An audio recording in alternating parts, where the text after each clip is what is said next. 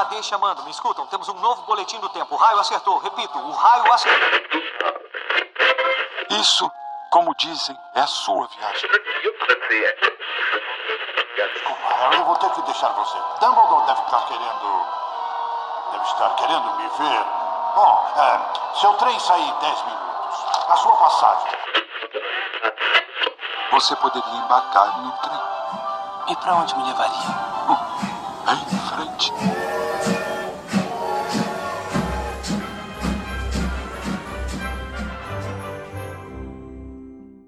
Está no ar mais uma transmissão do podcast Estação 93 Quartos. Uhul! Yay! E essa uh! vez eu comecei torcendo aqui, viu, Sidney? Pra você parar de. Foi, né? Não é. ouvi nada da sua voz, queria dizer. Você aí, me enganando.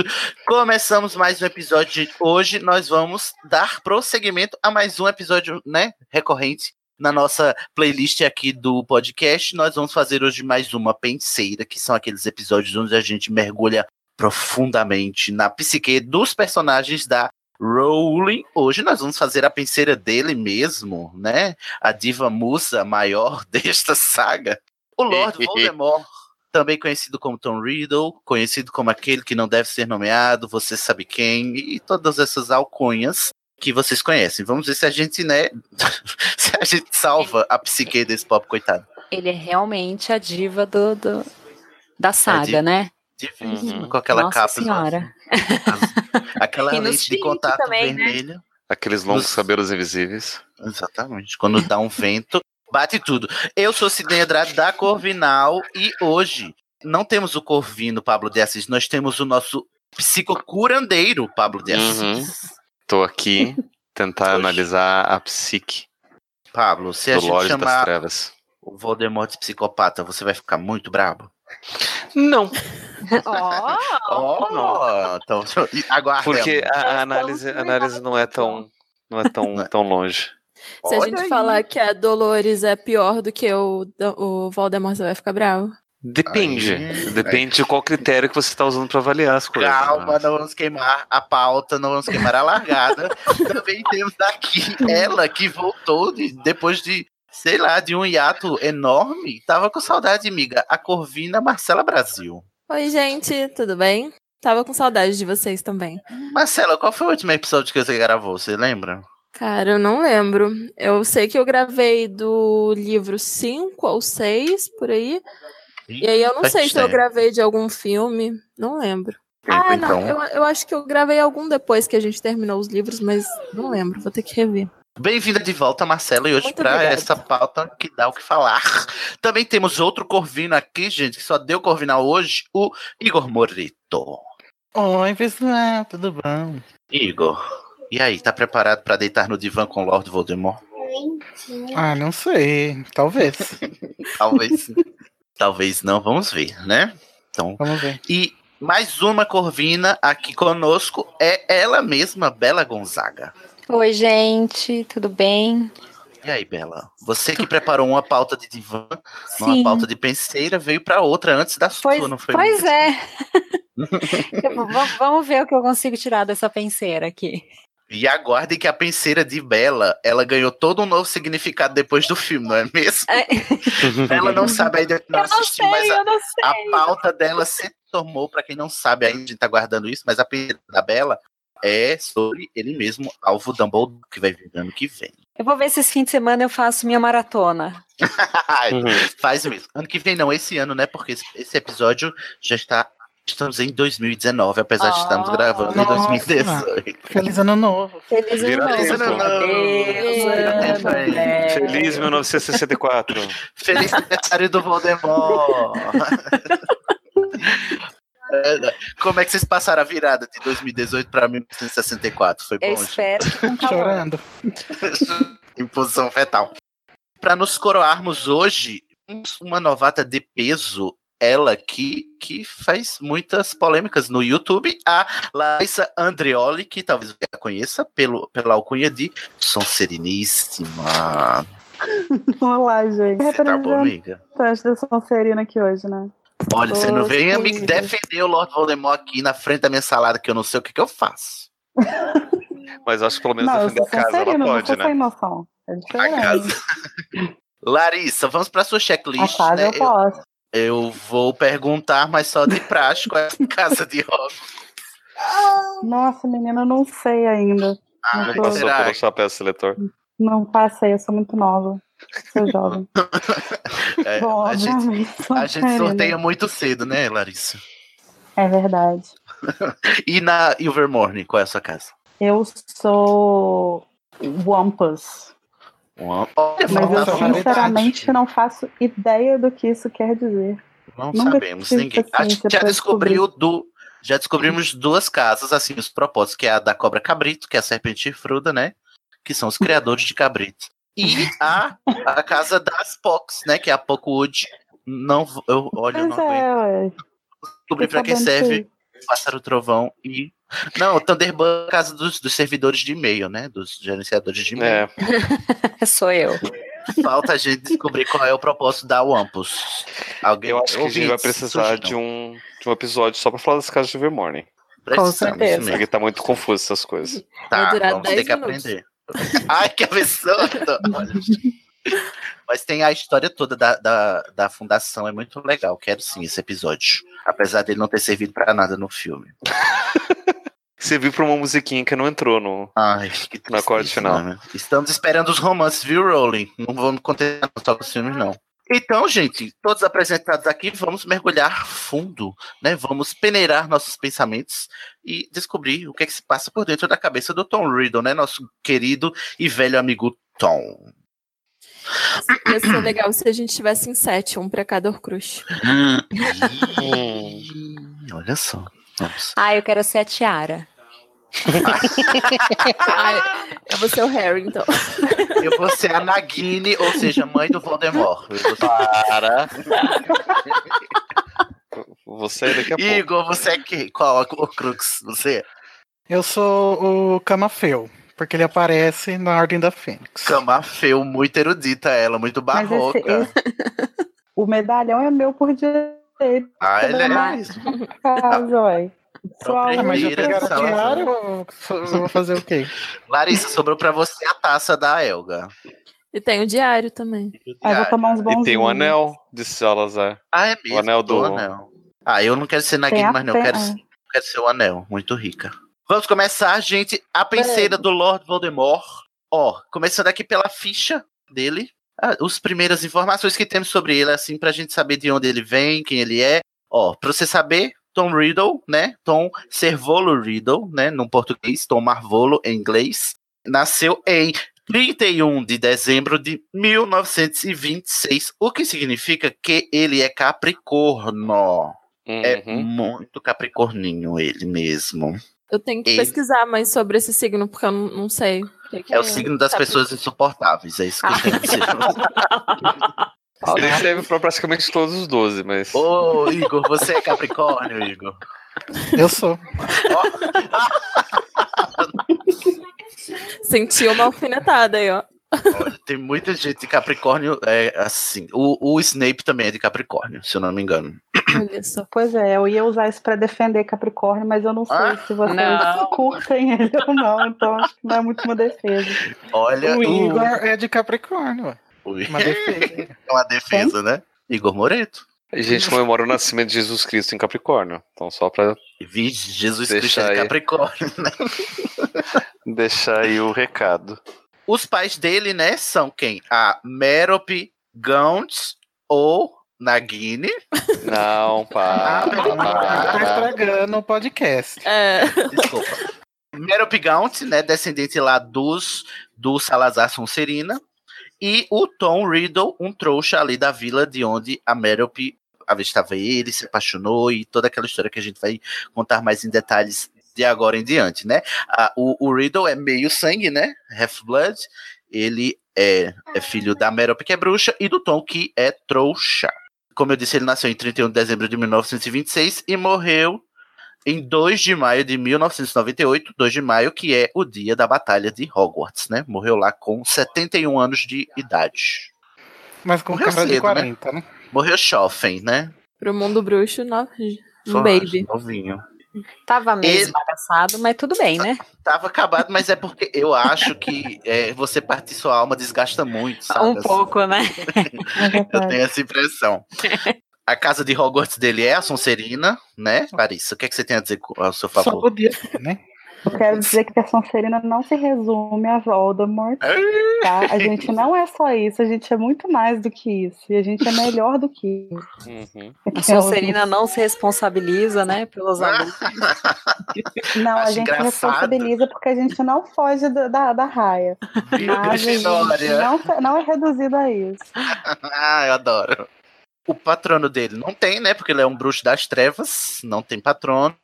Ele tem um bicho-papão que eu não sei de onde procede essa informação, mas diz que o bicho-papão dele é o próprio cadáver. Achei adequado, tendo em vista que o Voldemort, o maior medo dele é a morte, não é mesmo? Faz sentido, né? Mas eu não sei de onde saiu essa informação, se alguém sabe. Não. Acho que foi a Rowling que falou no Twitter. Ah, deve ter sido. ah, vá. É. Quando você tá em dúvida, você vai no Twitter da Rowling. tá lá na wiki, né? Da wiki de, de Harry Potter, tá lá na, na, na página do, do Voldemort, tá esse, esse dado aí que o patrono dele é o próprio cadáver. Achei interessante, inclusive. Patrono não. O, O patrono não, o bicho papão. perdão. o patrono dele talvez fosse também o próprio cadáver, né? Eu tô também faz sentido. Vamos começar, Pablo? Ó, sentamos aqui, vamos nos deitar no divã, todos nós, menos o Pablo, e nós vamos ser as vozes na cabeça do Tom Riddle e responder as perguntas que o Pablo vai fazer para a sua avaliação psicomágica, né, Pablo? Exato. Então a gente vai entrar agora na penseira, imaginando que vocês são as vozes da cabeça de Valdemar. E são muitas consigo- vozes que ele dividiu, né, várias vezes. Várias vezes. Então a gente tá aqui com algumas delas. As vozes da cabeça de Valdemar. Imaginem se vocês sendo o próprio Valdemar. Isso é uma penseira. Muito útil se você, como eu, tem pensamentos demais em sua cabeça. Ela me permite refletir sobre coisas que eu já vi. O que você está vendo são memórias. Neste caso, relacionadas a um indivíduo. Eu gostaria que a visse, se quiser.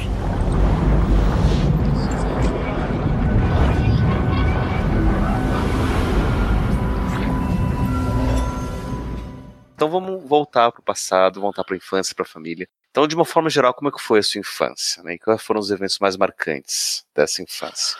Eventos marcantes. Será que o nascimento dele foi marcante? Pra ele, não, né? É, ele não lembra, né? É porque eu tô pensando que muita gente atribui a apatia do Voldemort, né? Muita gente atribui ao fato dele ter nascido por causa de uma poção do amor, né? Que a, a mãe dele dava para o Tom Riddle, para ela. O que significa que o Tom é, é fruto de um estupro. Ainda que seja um estupro de um homem, né? Mesmo assim. E só que muita gente acha, eu não sei porquê, assim, muita gente atribui a personalidade do Voldemort ao fato dele ter sido fruto de uma poção do amor. Né? Ou seja, nascido obrigado e tal. Eu não, eu não acho que seja isso, mas tem gente que, que diz. Então seria marcante se fosse essa a É o causa. Que, que acha isso e fala. Mas, gente, não lembro. não faz muito sentido se você pensar de tanta gente que nasce de inseminação e de fertilização. Você acha que fazia. É, por isso que eu sempre achei meio furado assim, tipo, ah, ele é ruim porque ele nasceu É. de uma poção do amor. Não, não É acho. um que seja. determinismo muito forte, né? Pra É. falar. É por isso. É. Assim, às vezes ele podia até ter uma Pode. coisa ali de caráter que é, puxava, mas não Sim. precisa ser tão ruim, né? Não precisa Mas ser o Voldemort, por isso. Mas uma coisa que você tem que considerar disso daí. Tudo bem que ele nasceu de poção do amor ou não poção do amor, isso daí é irrelevante, concordo. Mas o fato de que o pai ele foi meio que né, ludibriado pra isso e a mãe morreu, né? É, e daí isso é teve que criar o filho que, né, de repente Isso, lá. mim, é muito mais forte do que né, o, o, o modo de E como aí ele ser abandonado num Uhum. no Orfanato. orfanato. É. orfanato. E justamente ele crescer sem essa relação parental, sem Sim. vínculo familiar, justamente porque a forma como houve o encontro dos pais não foi um- uma forma tão Amigável. isso.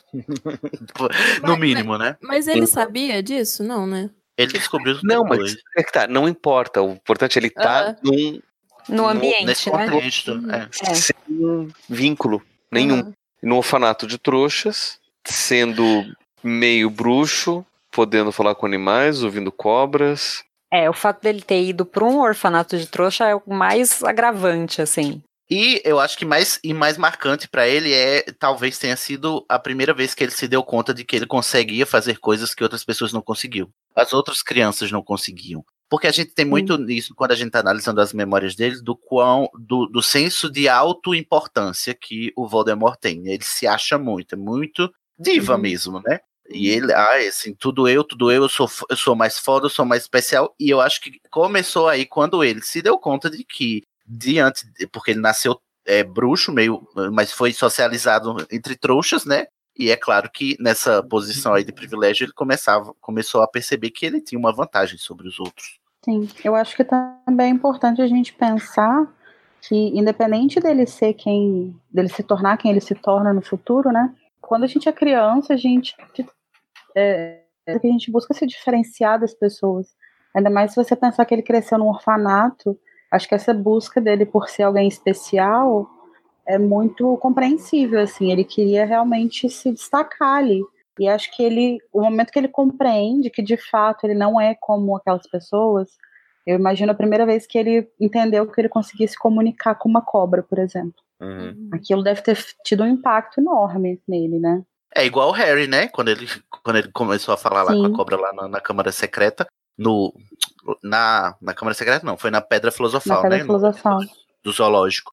E é, coisas estranhas aconteciam com ele. Só que eu acho que o agravante maior disso tudo, dessa, dessa sensação de alta importância que ele tinha, foi o fato de que ela foi validada, né? Quando Sim. o Dumbledore chegou lá e disse: Não, você é diferente mesmo, você é especial. Para ele, o que ele ouviu o Dumbledore falar ali quando ele chegou para buscar ele, né, para a escola de bruxo, é assim, é mesmo, você, você sempre se sentiu diferente, mas é, é verdade, você é diferente. E o que ele ouviu foi: Ah, eu sou muito foda, então. Então eu estava certo o tempo todo. hum. É, e é, é, a diferença do Dumbledore não ter aprofundado. A, não que a índole dele ia mudar muito, assim, mas a diferença do Harry ter sido acolhido do jeito que foi e ele foi tipo: Ó, se você quiser vir, você pode vir. Você não quer vir? Então não vem.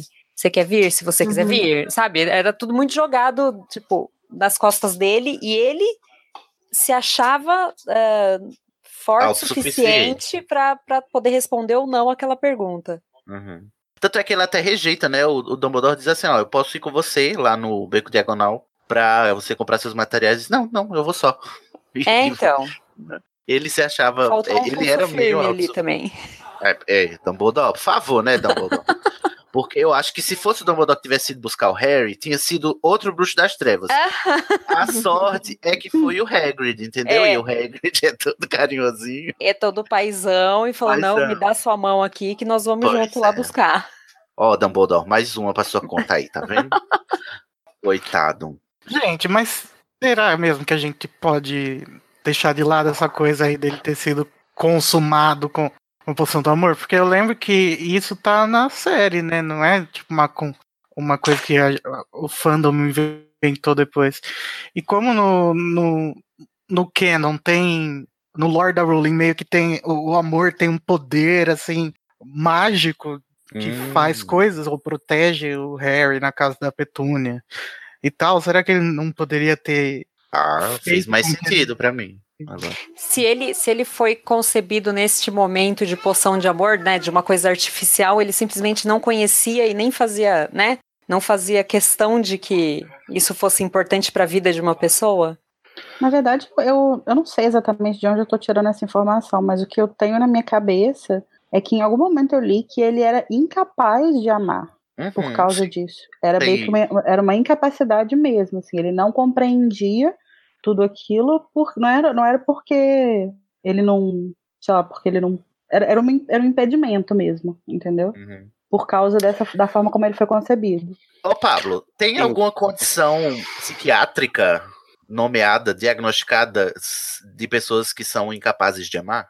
É, então, tem, na verdade, quando a gente fala de psicopatia, ou do nome mais técnico que é o transtorno de personalidade antissocial, não que essas pessoas são incapazes de amar, mas uma das principais características é uma dificuldade muito grande, ou até mesmo uma incapacidade de ser empático. Uhum. Porque amor em si é uma coisa meio complicada para a gente poder definir. Né? Poetas tentam, e filósofos e não sei o que, tentam definir isso daí, e a gente não sabe direito. Mas a empatia a gente consegue ter uma definição de trabalho, que é essa capacidade de se colocar no lugar do outro e sentir a dor que o outro também está sentindo. E tem gente que tem essa incapacidade, né? De fato não consegue. E eu acho que o Voldemort demonstra essa falta de empatia que ele tem desde que ele era criança, né? Sim. Na, na visita que o Dumbledore faz, ele descobre que ele fazia sacanagem com os amiguinhos e tal. Ó, vou, vou, vou chamar aqui um negócio que desde que desde que a gente marcou para gravar esta penseira, eu fiquei pensando. É, não sei se vocês já assistiram a série Mindhunter, lá da Netflix, que é uma série sobre é, como surgiu o conceito de serial killer, né, nos Estados Unidos, como é que ele foi, eles foram desenvolvendo e tal. E aí, na, eu nunca tinha lido sobre serial killers é, aprofundadamente, só o que o senso comum me dizia, né? Só de assistir Dexter, por exemplo. Sim. E aí, é, mas uma coisa que na série trabalha, depois eu fui ler o livro que deu inspiração para a série, né? O, o, cara lá que formulou também, começou a formular essas teorias de, de dos serial killers, ele é, observava que um dado comum nos serial killers é que eles começavam como crianças, sempre com episódios de crueldade. E uma coisa muito marcante que, que tem na série também é que é, começavam sempre com maus tratos a animais. E uhum. o, na hora que o Dumbledore vai é, buscar ele, ele, ele fala né, que ele pendurou um, um, o coelho lá de uma coleguinha na, no teto e tal, torturou o coelho e, e tudo mais. E aí, depois, depois que eu assisti Mindhunter, que eu leio essa cena, eu só consigo dizer, a gente tá vendo um, é, um serial killer em formação, né, nas penseiras, do, do lado do Enigma do Príncipe. E aí, é, eu não investiguei tanto a fundo, mas assim, até que ponto um, uma condição psiquiátrica, como é a condição do psicopata, ou do, do desse nome grande que tu falou aí, Pablo, uhum. até que uhum. ponto ela é, ela é determinante? Assim, então. porque como se observa desde criança, né? Aí, aí traça-se uma relação de causa e efeito, mas é sempre uhum. o caso, assim? Então, essa é uma coisa muito complicada. Né? Essas, todas essas teorias são americanas e a psicologia americana, principalmente nos 60 e 70, é uma psicologia muito controversa, porque ela tenta padronizar tudo, encontrar relações causais para absolutamente tudo, sem que isso tenha lógica. Do tipo, ah, eu observo isso, logo é isso, é esse o padrão e tal. É quase uma herança de uma pseudociência do século XIX chamada frenologia, que dizia que se você tem um determinado formato de cabeça, logo você tem um determinado traço de personalidade. Então, se você tem tal uma, uma proeminência de uma cabeça, quer dizer que você tem essa característica mais acentuada, se você tem um achatamento de uma outra parte, quer dizer que você tem isso menos desenvolvido. Né? Você tem essa pseudociência e muito da psicologia dos anos 60 70 nos Estados Unidos se comporta muito parecido. Uhum. Né? Então você vê alguns traços de comportamento, logo isso quer dizer que você tem esse traço de personalidade e, e pronto.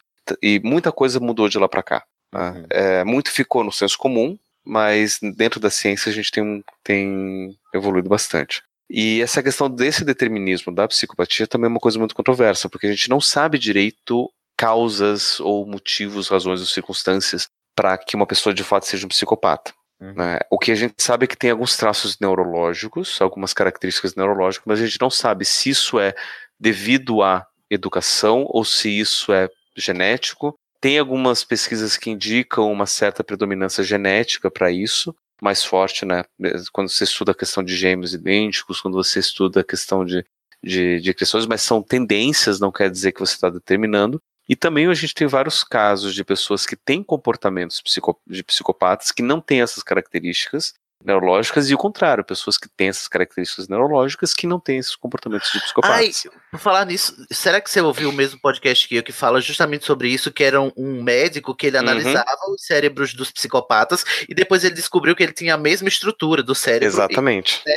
Ah, eu queria lembrar qual era o episódio. Eu acho que é o Hidden eu, Brain. É, provavelmente. Provavelmente uhum. era o Hidden Brain, mas eu, eu, também não me lembro. E, mas a história é basicamente assim: ele estudava esses padrões dos cérebros dos psicopatas, encontrou esse padrão, e daí, uma vez, ele estava, por algum motivo, não me lembro, vendo o próprio padrão do próprio cérebro dele. Até uhum. como questão de comparação, ver se tem uma coisa. Não, ele encontrou esses padrões. E ele ficou meio assustado, daí perguntou para a família: Família, vocês têm percebido um determinado padrão no meu comportamento? E a família falou: Sim a gente tem percebido que você é meio assim mesmo.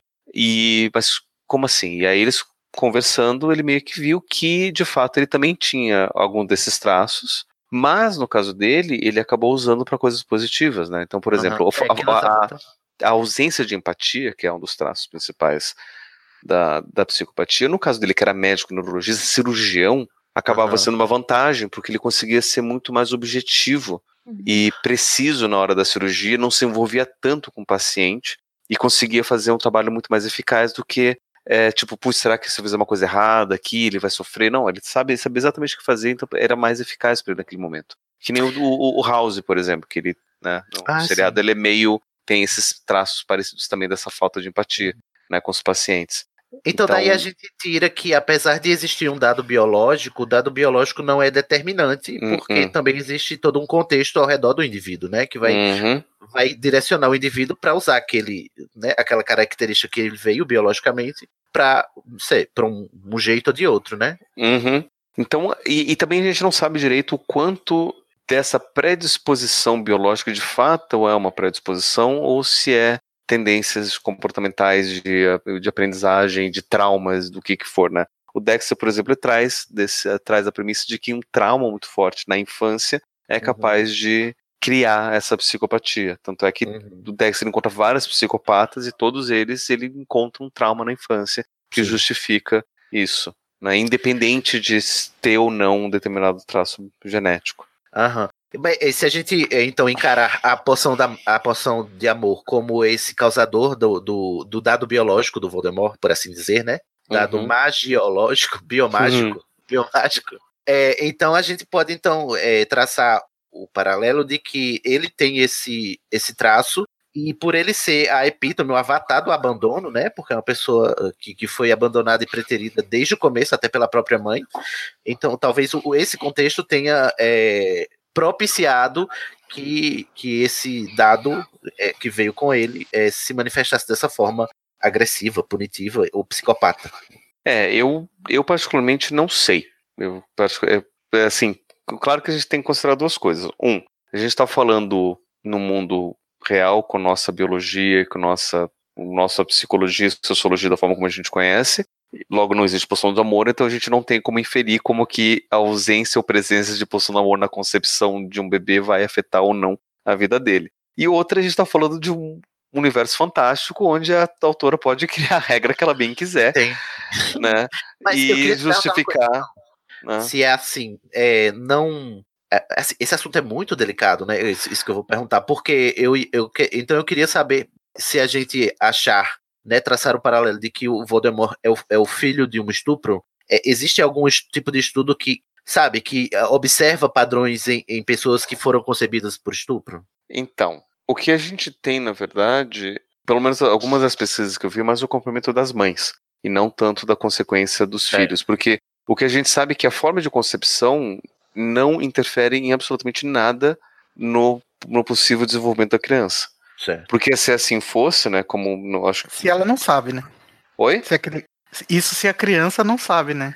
Não, mas isso, isso na verdade independe. Independe. Não, eu digo, acho que você está falando mais no sentido biológico, né? Isso, no sentido biológico, exatamente. Então não vai, não vai ter nenhuma mudança genética não. porque é fruto de estupro. Exatamente. Se foi fruto de é estupro, se foi amorzinho, se não foi, se foi é, inseminação artificial, acho que a Bela que, que citou isso daí. Ou seja, você tem várias formas diferentes de você poder conceber uhum. uma vida e nenhuma delas de fato interfere em absolutamente nada, determina ou não como a criança vai ser. O que uhum. é mais forte nisso é de fato o padrão genético dos pais e a forma e como a né? criança, exato, com a forma como a criança é educada. Uhum.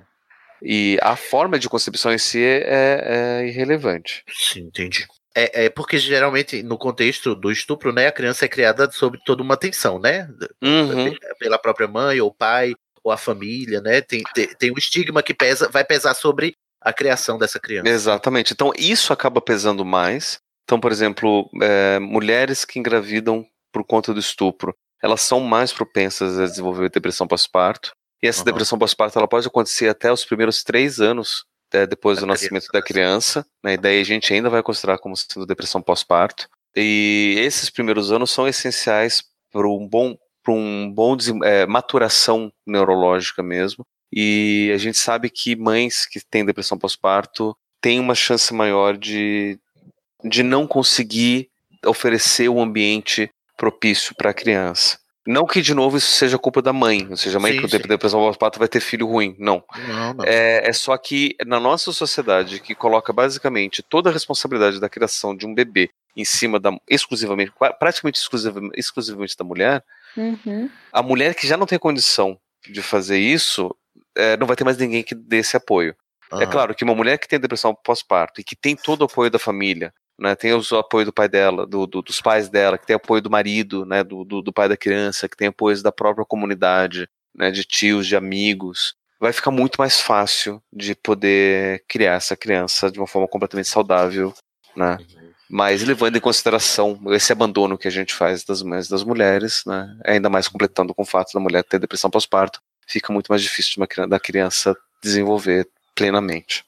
Entendi. Não, Então, se, a bom, mãe, se a mãe falecer ainda no parto, aí não tem o que fazer. ah, sim. E daí é o Aí- que acontece, né? Ela- o o a criança é jogada no orfanato. É, e ela perde o referencial de qualquer coisa. Uhum. Tem vários orfanatos que tentam oferecer. Aqui no Brasil a gente tem uma experiência atual, né, principalmente depois da, do, do Estatuto da Criança e do, do Adolescente, que reformulou a forma como a gente lida com, com a questão dos orfanatos. Né? A gente tem a questão da- das casas lar, Uhum. tem os pais, as mães e os pais sociais, Isso. que são pessoas que tentam se, se fazer de referência para essas crianças. Aham. né? Então não são de fato os pais e mães, são voluntários que participam dos orfanatos para servir de referência. Então cuidam, contam histórias, visitam, levam para passear, Uhum. né? Então a gente tem experiências é, pouco mais positivas no Brasil do que comparado a 1926 no Mundo Fantástico de J.K. Rowling. Sim, sim, com certeza. Mas falando nisso, então devia ser muito ruim e cruel e triste para o, o Tom todas as férias ter que voltar para o orfanato, sendo que ele passava o ano inteiro num lugar onde ele se sentia finalmente em casa, né? Que era em Hogwarts. E talvez ta- é, eu acho que esse ressentimento também é, foi crescendo dentro dele também, porque ele não tinha para com quem ir. Né, na- nas férias, os professores não deixavam ele permanecer lá durante as férias, porque é, era a regra. A única regra cumprida de Hogwarts é essa, né? A regra de que você tem que voltar para casa no verão. Não, mas a E- regra O que será que então, acontece né? no castelo, né? É quem que fica lá? Só o, o Filch, né? É quando ele tem realmente paz. Mas o E Harry Harry? mesmo não passou férias várias vezes? Lá não, ele sempre teve Não. que voltar. Ele Só férias de Só dezembro. do, É, do só de Natal. dezembro. É, só do Natal. E aí o Voldemort tem que voltar todo verão, passar dois meses no orfanato e, e voltar. E sei lá, devia ser muito opressor para Frustrante, ele né? e frustrante. É, É. Ele tem que se segurar durante dois meses no meio de trouxas até conseguir voltar para Hogwarts, né? Que era onde ele se sentia em casa. E é onde ele descobriu as suas origens, que eu acho que também é um negócio que faltava muito para ele, por, por, por tudo isso que a gente já falou até hoje. É, também a experiência de você não ter referencial nem do, do, dos seus, do seu passado. E aí foi só em, em Hogwarts que ele conseguiu é, resgatar os antepassados dele, o que se de um lado ajudou ele a desenvolver uma personalidade, também por outro lado só fez reforçar ainda mais aquele sentimento, na minha opinião, claro, né? Aquele sentimento de alta importância que ele tinha, tendo em vista que ele descobriu ser herdeiro de nada mais nada menos do que o Salazar Sonserina, né? Desses eventos da infância, né? Qual foi mais significante para a vida adulta? Pra vida adulta. É. Foi Eu acho que a gente podia. É, Pablo, você podia Hum. falar um pouco sobre o que você sabe é, sobre, a, sobre o psicológico das crianças que são criadas e crescem em orfanatos, né? Porque isso mais do que a questão do, da, da concepção por aborto é mais importante na, ca- no caso do Voldemort. É, então, o que acontece? O que eu tenho de pesquisa sobre isso são os estudos mais atuais aqui no Brasil, muito relacionado a todas essas transformações que a gente tem né, dentro do, do Estatuto da Criança e do Adolescente. né. tanto é que a gente não trata mais como orfanato, a gente tem toda uma concepção diferente, mais social. Então a gente tem uma, hoje uma realidade bem diferente. O que eu sei, por exemplo, é que as crianças que não conseguem ser adotadas, aos 18 anos, elas são obrigadas a sair. Então, tipo, se vira, vai pro mundo. E, e isso acaba sendo muito, muito complicado para muitas delas, né? Porque quando chega lá por volta dos 16, 17 anos, elas. Tá, e o que eu vou fazer da minha vida? Né? Então rola meio que uma síndrome do ninho vazio ao contrário, porque elas que têm que abandonar o ninho e elas ficam sem casa, sem parâmetros, sem referência. né? E muitas têm dificuldade de fato de encontrar uma, uma carreira, né? De, porque delas têm que conseguir emprego, elas têm que conseguir um monte de coisa, não tem esse apoio familiar que a maioria das pessoas tem. A gente sabe que tem várias dificuldades relacionadas a isso, mas é uma, é, é um- uma concepção muito diferente. Na verdade, mais difícil do que você ser criado hoje em dia em orfanato é você ser criado num lar abusivo. Sim. Aham. E que aí a gente pode conseguir traçar um paralelo muito mais próximo à realidade descrita no livro com, com o pequeno Tom Servolo, Riddle. Né, que, de certa forma, os orfanatos daquela época eram muito mais próximos aos que ao que hoje são os lares abusivos, uhum. onde as crianças elas são maltratadas, elas apanham, elas não são, não, não têm perspectivas. A gente percebe isso até pelo modo como a diretora se comporta, né, durante, durante a conversa com o Dumbledore. Uhum. O modo como ela, como ela trata toda a situação e o modo é assim dá a entender que, que sim é um, um é um ambiente muito pouco acolhedor. Uhum. E aí a gente consegue ver muitos desses efeitos geralmente crianças que nascem em lares abusivos, elas tendem a dois comportamentos básicos. Ou é um comportamento muito mais de, de retração e fechamento social, né, onde o que elas se isolam e evitam contato justamente para evitar as punições e os, e os maus tratos que acontecem geralmente, né? Então, se ela fica quietinha no canto dela, ela não apanha, ela não, não é percebida, ela não é maltratada, não é abusada. Ou então ela se torna agressiva como uma forma também de defesa. Então é preferível que ela bata antes que ela apanhe. Uhum. Ela maltrate antes que ela seja maltratada. Então ela passa a reproduzir a violência que ela mesma sofria. Sim. Então, se pensando assim, é, o evento mais marcante da infância dele, que moldou a vida adulta, eu acho então que foi descobrir ser bruxo, né? Ter a confirmação, é, porque seria o modo, o modo dele escapar dessa realidade. Mas opressora. aí ele ter descoberto que existe um mundo bruxo e que ele pode se sentir pertencente a uma comunidade, que tem pessoas como ele, não deveria ser um fator de fazer ele tentar desenvolver uma empatia ou, sei lá, de se sentir incluso em alguma coisa. Eu acho que o, o, o significante para ele foi descobrir que ele era parente do do Sonserino. Uhum. Uhum. Porque é, é. é, o, é o, o, foco dele é só esse, é ser a pessoa mais importante. E ser... eu acho que Bela, em comparação a isso, mas tanto isso quanto quando ele descobriu que ele era filho de um trouxa. Sim. Porque o maior ressentimento dele é esse, né? É, é esse, é ele é. não ser puro sangue. E aí, quando ele descobre que ele é, ele é descendente do Salazar, mas aí, por outro lado, ao mesmo tempo, ele também descobre que ele é filho de um trouxa e de é. uma mãe que, que ele julga fraca porque ela morreu, porque ele Sim. acha que os bruxos não morrem, né? Porque eles são mágicos. E ela é uma bruxa fraca, então ele, ele menospreza a, o parentesco dele com tanto com a mãe diretamente quanto com o pai que é trouxa e ele vai transferir toda a sei lá todo o esforço mental dele de, de identidade para o fato dele ser um herdeiro do, do Salazar Assim, eu na minha na minha cabeça é isso. Essa é import... é isso que significa viver para ele. Uhum. É ele continuar essa essa dinastia Sabe, essa, essa, galera. Linhagem. É, essa linhagem.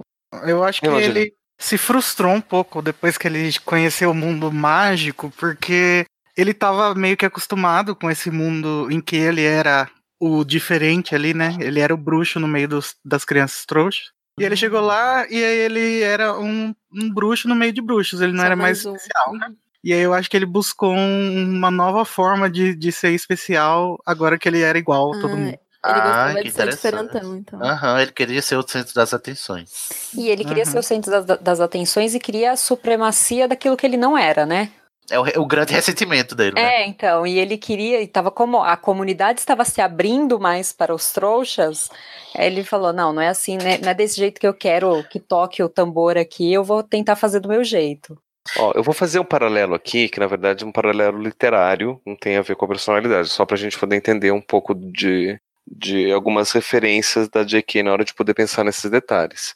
Eu imagino, aliás, eu quase tenho certeza que muito do que ela vai pensar pro Valdemar, pro personagem, né, Lord Voldemort, vai ser inspirado na própria figura do Adolf Hitler. Hum, que dessa questão de supremacia, ele mesmo não era ariano e defendia a supremacia ariana. Aham, uhum, sim, sim. Né? Ele mesmo não era alemão e, e defendia a supremacia da Alemanha. Do povo alemão. Então você tem muito disso dele ser ali mais ou menos, né, meio aqui, meio ali, e mesmo assim tá defendendo aquilo que ele considerava ser mais forte, e ele como representante disso que era mais forte, mas que ele não fosse diretamente aquilo. Né? O, então... problema é que você não trabalha com essa linha, até rejeita, né? Mas hum. o, o Freud não ia chamar isso de recalque, ou não? O, o, o que exatamente? É, o fato de ele estar tá sempre negando aquilo que é, faz parte dele. O Voldemort, ele nega o seu lado trouxa e finge ser puro sangue. Sim, sim. Né? De, de certa forma, é, é o recalque é um pouquinho diferente disso, mas dá pra gente né, é, dizer que é mais ou menos isso mesmo.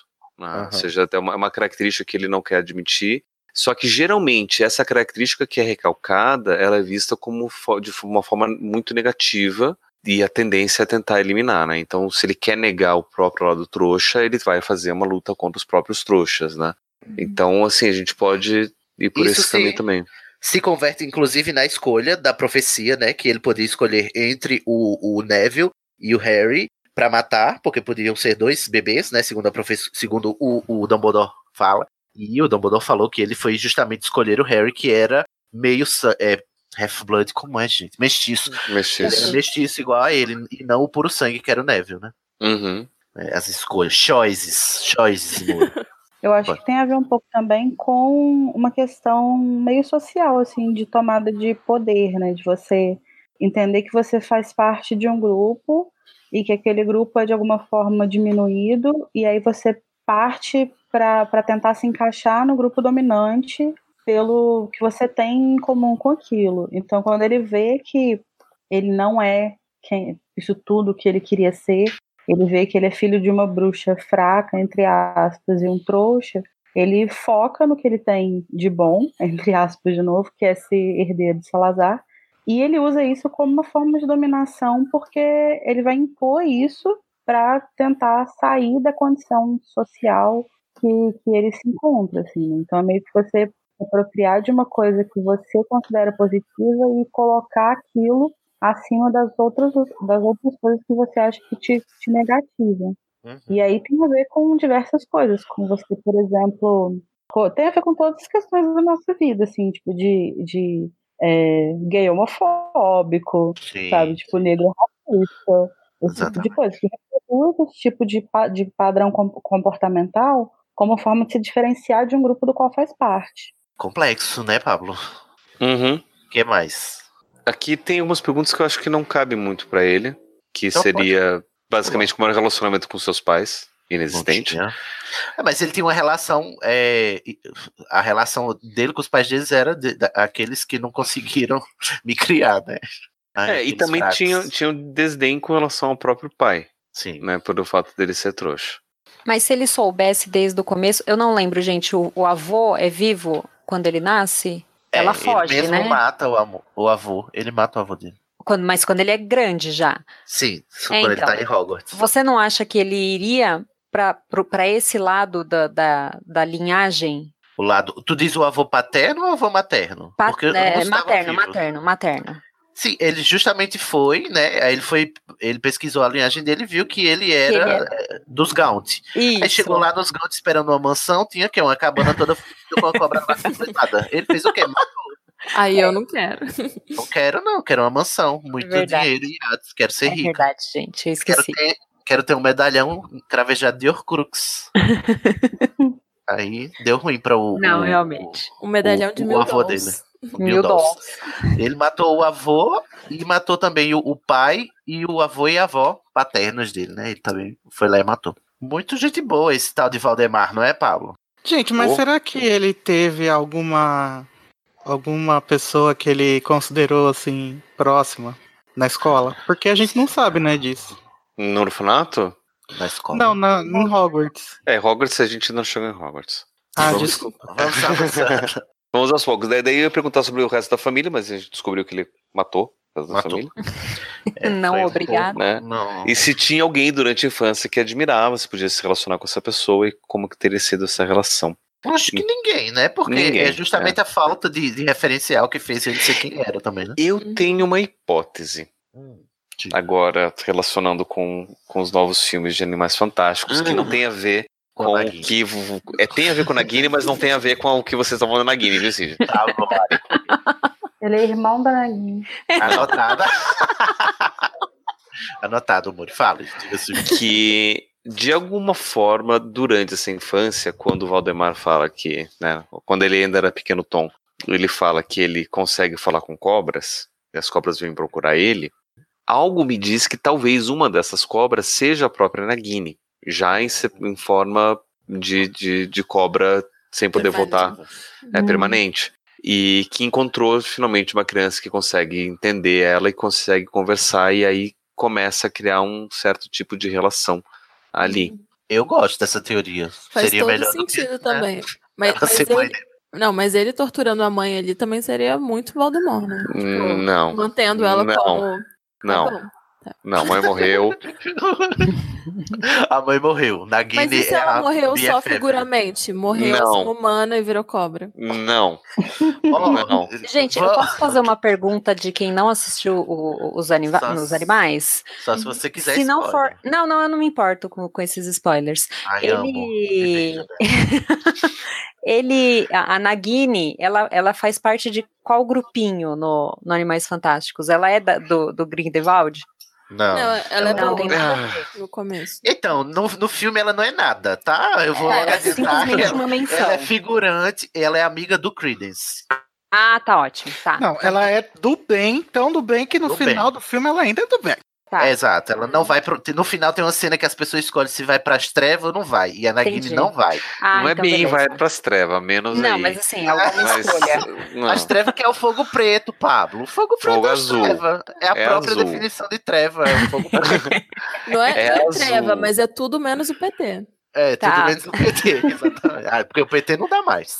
Não, porque aí eu tinha pensado assim, vai que o Grindelwald tinha mandado a Nagini pra. Mas não, não, Não. tem, não tem nenhuma dizer, só ligação. se- Não. Só se Rowling quiser criar, né? Nos É, aí já não Até tá agora. Tá. Entendi, tá.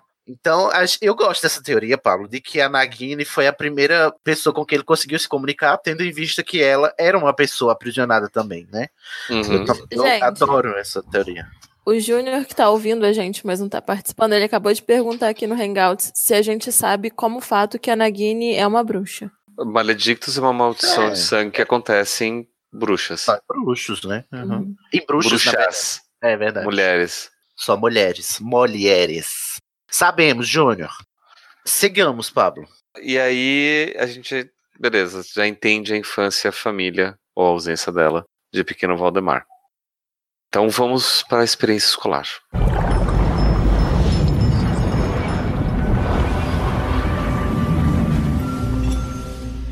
Momento fofo na vida de Voldemort. Sonserina! Sonserina É. chegou lá, já foi pra Sonserina que ele queria ir mesmo, né? Uhum. Mas ele não sabia. Sabe? E ele ficou estudando, eu acho. Tenho certeza que ele Antes? pesquisou. Eu tenho certeza que ele era que nem a Hermione, leu É. Hogwarts Ah, tá, uma história verdade, ele 30 com- é, vezes. verdade, verdade, Voldemort verdade. e Hermione, 80 km por hora. É. Quem aprende mais?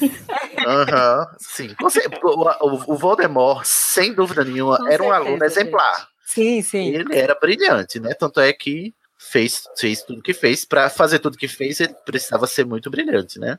Assim, brilhante. É porque, assim, a gente sempre fala que o Voldemort é burro. Mas não é que ele é burro, é que ele é. O que, que eu falo? Porque ele Tem é um inteligente. ego muito grande. Ele é intele... Isso, ele é intelectual. Ele tem uma inteligência intelectual muito grande, mas ele tem a arrogância dele, a prepotência É. dele acabam turvando Hum. o próprio julgamento, né, que ele faz das coisas. Ele é Asperger, ele foca numa coisa e só é Não. aquilo. Não. tô Calma. brincando, gente, tô brincando. Asperger é outra coisa. É porque também não, não tem como você ser só inteligência intelectual, né? O, a parte afetiva também faz parte do, de como você vê o mundo e tal.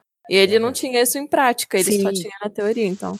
Então, gente, eu tava pensando na sessão passada e eu ia deixar pra falar quando ele fosse maior. Mas já que vocês tocaram nesse assunto, as pessoas falam tanto em como Hitler era uma pessoa genial, tinha dotes artísticos e o caralho a quatro. Vocês acham que o Tom Riddle é- era semelhante assim? Se- será que ele era uma pessoa inteligente, assim mesmo, de, de procurar saber as coisas? Olha, Eu uma criança, para um aluno de Hogwarts, de repente tá pela sessão restrita vendo livros de magia e descobrir sobre sozinho sobre o Cruxes e descobrir sozinho como fazer isso e fazer o seu próprio experimento, matar uma aluna e ver que funciona, cria o diário. Eu É, acho ele já que criou o diário na escola, não foi? A primeira Orkut É. já foi na escola. então eu acho que ele já era meio tipo CDFzinho assim. CDFzinho, sim. Tanto concordo. é que ele se tornou o, o head boy, né? Como é que chama em português? o chefe. O monitor. É, prefeito-chefe. Então, ele era. E para você ser head boy, você tem que estudar bastante, ter notas altas, ter referência de professores. Né? Então, é, ele. Né, e o fato também dele não ter muita amizade faz com que ele. Gente, eu acho tão. Eu acho muito incongruente uma, um fascista inteligente. Ai, não, mas é, é porque assim. É porque a soberba ó, foi mais alta depois, né? Ó, não quero defender fascistas aqui. É? Lá vem. Mas assim, uma coisa que o fascista é, é que, é que assim, quando a gente fala sobre a questão de inteligência, todo fascista ele tem a mesma capacidade que as outras pessoas de poder lidar com as informações. Né? É, a questão é o que, que ele vai escolher valorar. Olha aí a Rowling dizendo, tá vendo, gente? Não, não é, é o que a gente sabe, são as escolhas que a gente faz. As escolhas que, que a gente faz. E se a gente for ser bem frio mesmo, e vamos colocar assim, tipo, em dois extremos, um fascista e um comunista, não existe um, um critério que vai dizer que fascismo é errado e comunismo é certo. Né? Ou seja, é questão de valores mesmo. Porque se a gente vai analisar quais são os valores do fascismo, muita gente vai dizer que muito do que o fascista, o fascista defende está certo. Da mesma forma que muito do que o comunista defende está certo ou errado, dependendo do que a gente usa como critério para poder avaliar. Né? Então, uhum. é, é, uma coisa meio complicada. Eu entendo o que o Igor está dizendo, né? Sim. Tipo, no senso comum, uma pessoa que de repente apoia, né? Escola sem é partido, porque... arma para todo mundo, é, não, não entende história. né, com inteligência. É, mas, mas, é não, aquilo existe... que a gente valoriza, né? Então, é. no, caso é o juízo de valor que a gente uhum. dá, não é a inteligência que a gente tem. É tipo, o que é que eu valorizo mais, né? Apesar do meu intelecto. É isso ou aquilo. Uhum. Então, mas é que aí eu queria entrar na, na outra questão, de, dele ser uma pessoa como é, mal intencionada mesmo, sabe? De saber que o que ele tá fazendo é errado, só que ele quer, por tudo, não morrer. Então ele tá fazendo, mesmo achando, mesmo sabendo que é errado, ele tá fazendo as coisas dizendo que acha certo, entendeu? Será? São os meios dele chegar no objetivo que ele plantou uhum. para ele mesmo, né? Mas é, é, daí que, é aí que tá o que eu acho que o Paulo tá dizendo. É que, tipo assim, o que é que é certo e errado? Uhum. São valores que, no, no fim das contas, no frigir dos ovos, são individuais. Tem até uma frase dele que ele diz: não existe bruxo bom ou ruim, só existe é. aqueles muito fracos para procurar o, o poder. Uhum. E tipo, o que ele, o, o, o juízo de valor que ele dá para ele, o, o valor da bondade para o Voldemort é o poder. E por isso ele tá empenhado, né, em conquistar o poder que é, se para ele é, é, isso que é bom. Né? Sim. Né? Nossa, e tanta gente pensa assim, né? Assim, uhum. ou Voldemort pra, pra. Exatamente. Isso existe. Eu acho que ele se tornaria um personagem muito interessante se ele fosse. Se ele por exemplo, não achasse que, que, que. na verdade eu acho que ele não acha, né? Que os nascidos trouxas ou os mestiços são, são inferiores, até porque ele é um, né?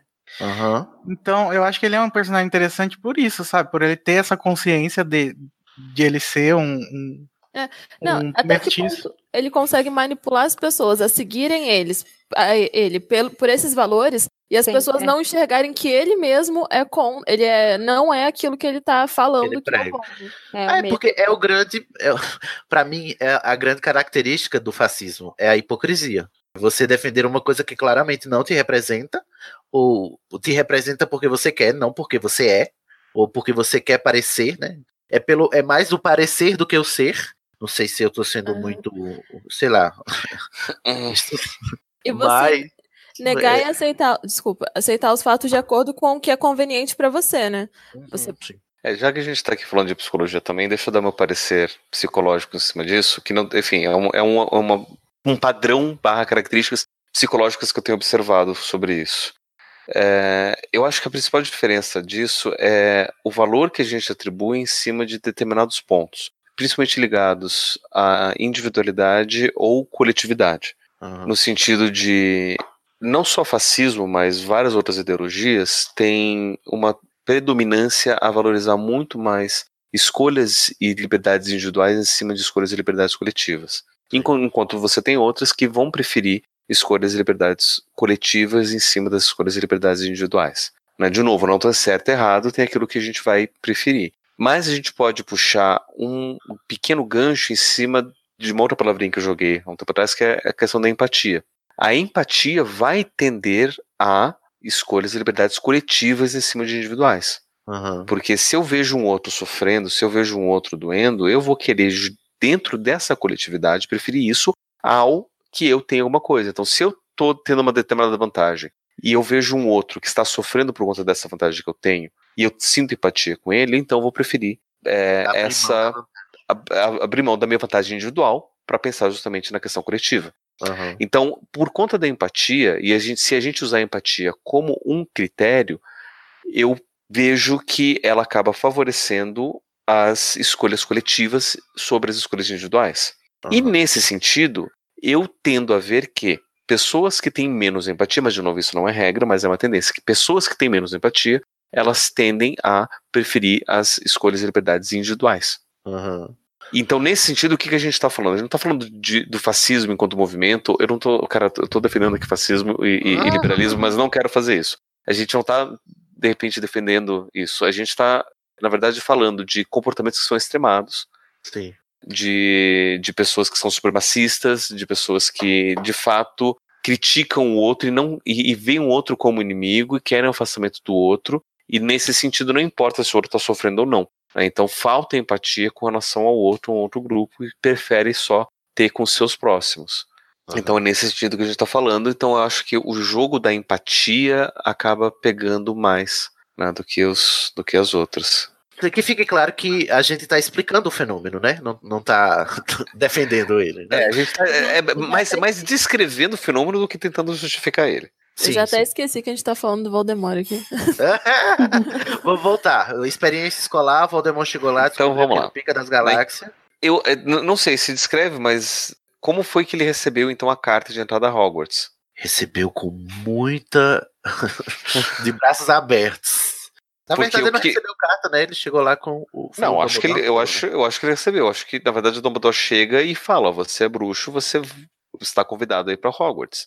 Né? Quer ah, ir, sim, quer ir, não vai, não vai, mas eventualmente ele vai receber a carta. Como ah, ele acaba o visitando. entregou, entregou a carta para ele. Que, que ele eu acho, se eu não me engano, o Dumbledore entrega. É. Mas eu digo assim, mas... assim, no sentido de, ah, não chegou uma corujinha lá para ele, entendeu? Foi alguém que foi levar porque ele era nascido trouxa. Uhum. Hum. Que nem foi, foi com a Hermione. É, provavelmente. Com o Harry, porque ele não deixaram a carta chegar a ele, né? É com o Harry foi o, o, o, problema foi os Dursley. O que mais? Uh, existia alguma experiência, eh, alguma expectativa depositada sobre Tom Riddle? Sobre ele se tornar um bruxo, uma bruxa? Né? Se sim, quais foram essas expectativas? E quem as depositava? Zero pessoas, né?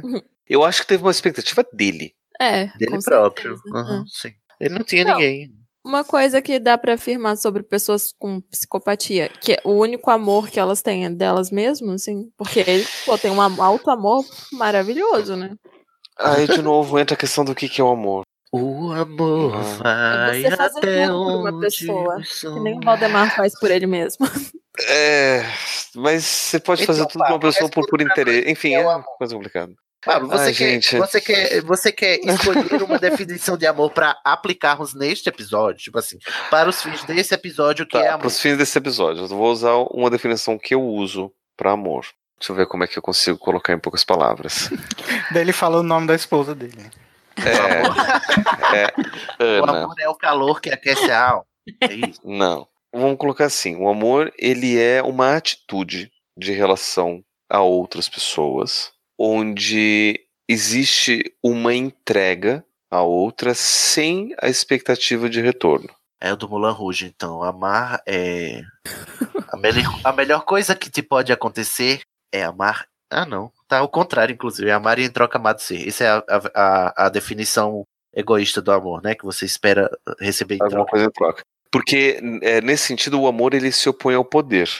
Hum, onde certo. o poder eu me relaciono de uma forma vertical com o outro, ou seja, acima do outro, e eu uso o outro para me fortalecer. Então, no hum. caso, o amor é uma relação horizontal, de igualdade, com o outro. Ah, então Voldemort é por amor nessa definição aí. Voldemort é o puro hum? cupido, o puro supra-sumo do cupido. É o oposto, ele do poder. Não, nessa perspectiva de que o amor é, é aquilo que, que você usa para ganhar poder? Não, não, não, não, não, não, não. O amor é o oposto do poder. Ou seja, ah, enquanto tá. poder eu uso do outro para me fortalecer, Entendi. O amor, eu me relaciono com o outro para me doar pro outro, independente daquilo que o outro pode dar para mim. Entendi. Que lindo, Pablo. Nunca pensei que você fosse um romântico. Ai, eu realmente quem... acho que ele não tem essa questão de amor, não. É a questão do. Do, do poder. Não é amor. É o poder, é, a questão da linhagem. Tipo, eu sou mesmo parente do fodão Gente, que vai mandar não. em todo mundo. E é Voldemort isso é a, a, música lá da, da, daquela novela, como uma deusa. é, é porque, pensa, gente, ele, ele era nada, ele era zero no orfanato, zero. Ele era nada, ele era uma coisinha, uma sujeirinha jogada no canto do quarto. E, e aí ele em, chega em Hogwarts, ele, ele é, é só o herdeiro de, de um, do nome de uma das casas, sabe? Na minha cabeça é isso. Que também mas... não é nada, né, gente? Porque não, quem não é nada, mas. é. Quem foi tatara, tatara, tatara, tataravô dele. É, então, e ele se apegou nesse super passado para ser. Era só o que ele tinha também, né? Sim, mas para se sentir importante, isso importante. ultrapassou os limites. Exatamente, concordo. Houveram incidentes marcantes no primeiro ano em Hogwarts? No primeiro? Primeiro, logo na entrada. Não sei. Ai, gente, eu não. Gente, eu não lembro de nada da vida escolar do Voldemort. Eu Mas é eu é porque realmente que... uma falha do, do personagem é a gente não saber muita coisa, né? Então, uma falha é talvez um ponto de, de ter funcionado, né? Porque se a gente soubesse mais, talvez não fosse tão. Porque é muito fácil. O Voldemort sempre foi ruim e a gente não sabe por quê. Ele só é ruim, assim, tipo, pronto.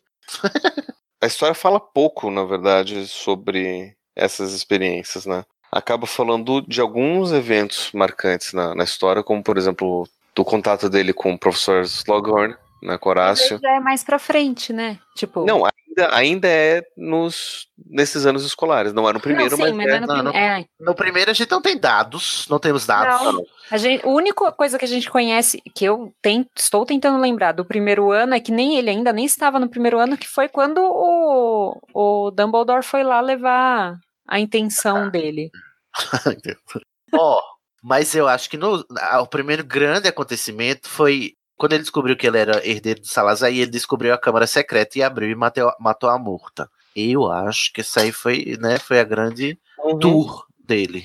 Mas que ano que foi isso? Basilisco Tour, eu acho que foi no quinto ano. Ah, então, tá vendo? É muito, é um, é um já bem avançado. É um abismo de informação. Uhum. Sim. Uhum.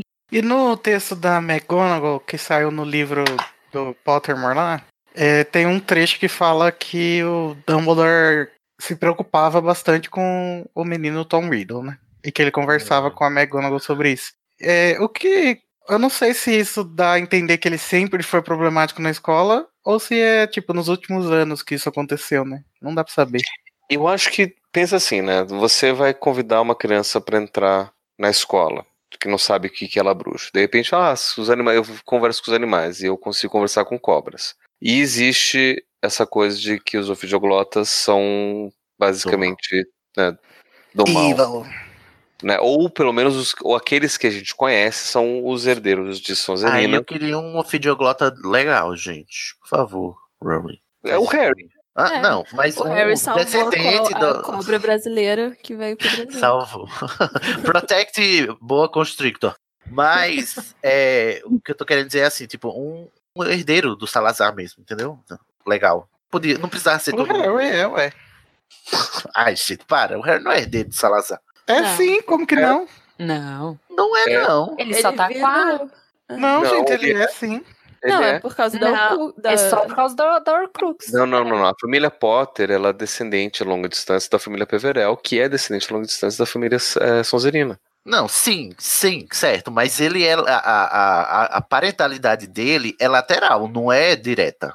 Entende? Porque é do irmão lá, dos três irmãos. Cada um fez uma árvore e todos são relacionados. Mas eu queria, tipo assim, um que veio da linhagem mesmo, direta, de, de, de baixo então, se a gente vai considerar essa linhagem direta de baixo pra, de cima para baixo, né, do, do Sonserina teve filhos e eles eventualmente viraram Peverell, que eventualmente uma das linhagens de Peverell virou Potter. Outra não, virou mas o Peverell não, não, mas o Peverell, os Peverell não foram antes? De quê? De São de Sonserina? De Salazar, sim. Não. Não. Claro que sim. Não, não ele não. É, é, é lenda. Não, não é lenda, é... Ai, meu Deus. Fábula, não. Ai, meu Deus. Não.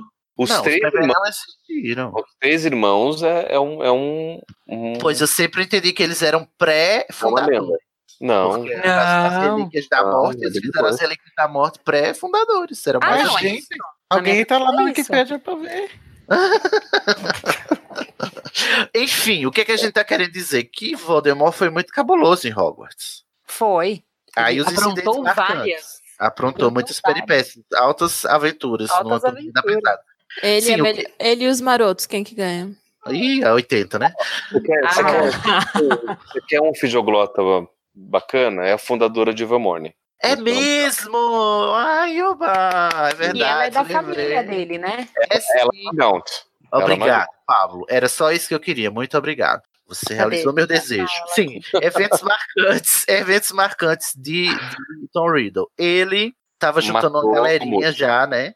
Lá que Ah, isso é legal. ele já tava juntando a sua galerinha ali, os, os, os protótipos de Comensais da Morte, né? Tanto é que lá na, lá na sala já tinha o, o, o- a Bellatrix. Não, tinha o Rodolfo, né? Rodolfo Lestrange, lá na sala. Quando ele pergunta das Horcrux, tinha vários lá que iam se tornar Comensais da Morte após a sua saída. Eram todos colegas de sala. Uhum. E esse primeiro grupinho, você se lembra o nome que, que tinha? Não. Não lembro também. Tinha nome? Tinha nome. Agora eu não tô conseguindo me lembrar, mas se eu não me engano, era o nome de alguém. Era relacionado ao nome de alguém da família Black. Ah, Gente, achei Não, aqui mas- da família Peverel. hum. É medieval. Ah, mas o- os, Medieval os é- também eram. Os Ah, não. são- Idade- Gente, eles são meio que contemporâneos, pelo que eu tô vendo aqui. Os Peverel e os Sonserina. É, são, os dois são do século XI. Vária. Bom. Mas num século nasce muita gente, né? Ó, o que É, tem então. aqui que você tem, é, na verdade, os Sonserina e os Peverel, através da família do Cadmus, é, se cruzam no, para dar a família Gaunt. Muito obrigado. Eu só queria voltar aqui pro Voldemort, Desculpa. porque ele também. Eu já ganhei meu, meu, meu ofidioglota legal, já. É a, a- a fundadora de Vermont. Já tô satisfeito, gente. Já pode parar, inclusive, aí, tá? Obrigado. Outra coisa que a gente não pode esquecer é que ele, maledicto, é, culpabilizou o Hagrid pela abertura da Câmara Secreta só pra Hogwarts não fechar, porque ele não queria voltar pro orfanato. Esse maldito. Olha o né? tamanho da, ma- da maquiavelice dessa pessoa. Ah, mas até aí tá de boa, né? Pelo menos ele não matou o Hagrid e falou que era o Hagrid. Ai, mas ele matou a Murta. É, então, por isso mesmo. Porque Ah, mas o Hagrid, pelo menos, ele foi legal. Ele só expulsou o Hagrid da escola. Foi massa. Ah, tá. A Murta pode matar, mas o Hagrid não. é isso eu tô falando que pode. Tô falando que ele foi legal com o Hagrid por não ter matado ele também. Ter falado, Ai. ah, foi ele. Assim, mata. Nossa, a- que gente cobra- boa. Rouba, mas faz, né? É tipo isso. Entendi, Massa. Começou as pessoas defendendo o Voldemort, né? Marca aí. Não, gente, eu, não, eu não tô defendendo, eu tô falando que pros padrões do Voldemort, ele foi legal o. Foi muito gentil, realmente. Foi. É porque ele era ainda, era ainda criança, né? Adolescente. Ah, ainda tinha um pouquinho. Um pouquinho de pureza na sua alma. O que mais, Pablo? Vamos lá. Valdemar, conseguiu concluir os sete anos de, de educação formal em Hogwarts? Conseguiu. Sim. Uhum. E ainda quis voltar para ser professor. Exatamente. Então, quais foram os planos profissionais depois da graduação? Ele queria formar um exército de comensais da morte. Usando os alunos de Hogwarts. Era essa a pretensão. Ah, não, a pretensão. Não tinha pretensão. Ele tinha é, pretensão profissional depois de Hogwarts, que Só era assumir. Ele Não. assumia Não. a defesa contra Ah. as artes das Ah, trevas. assumir, sim. É. Sim, Mas assumir a aí ele. Eu entendi ele sumir. não- Ah, sumiu. Sim, depois ele sumiu, né? Depois Não, que ele roubou o porque ele foi medalhão, ele né? sumiu. Ele foi viajar por um tempo, né? Não, Foi primeiro ele que foi foi trabalhar na Borgin Burks. Hum. Porque ele queria, tava pesquisando as relíquias lá dos, dos, dos fundadores. E aí Uhum. ele descobriu a, a- que a, aquela mulher, a Hepzibah, tinha duas, matou ela e fugiu.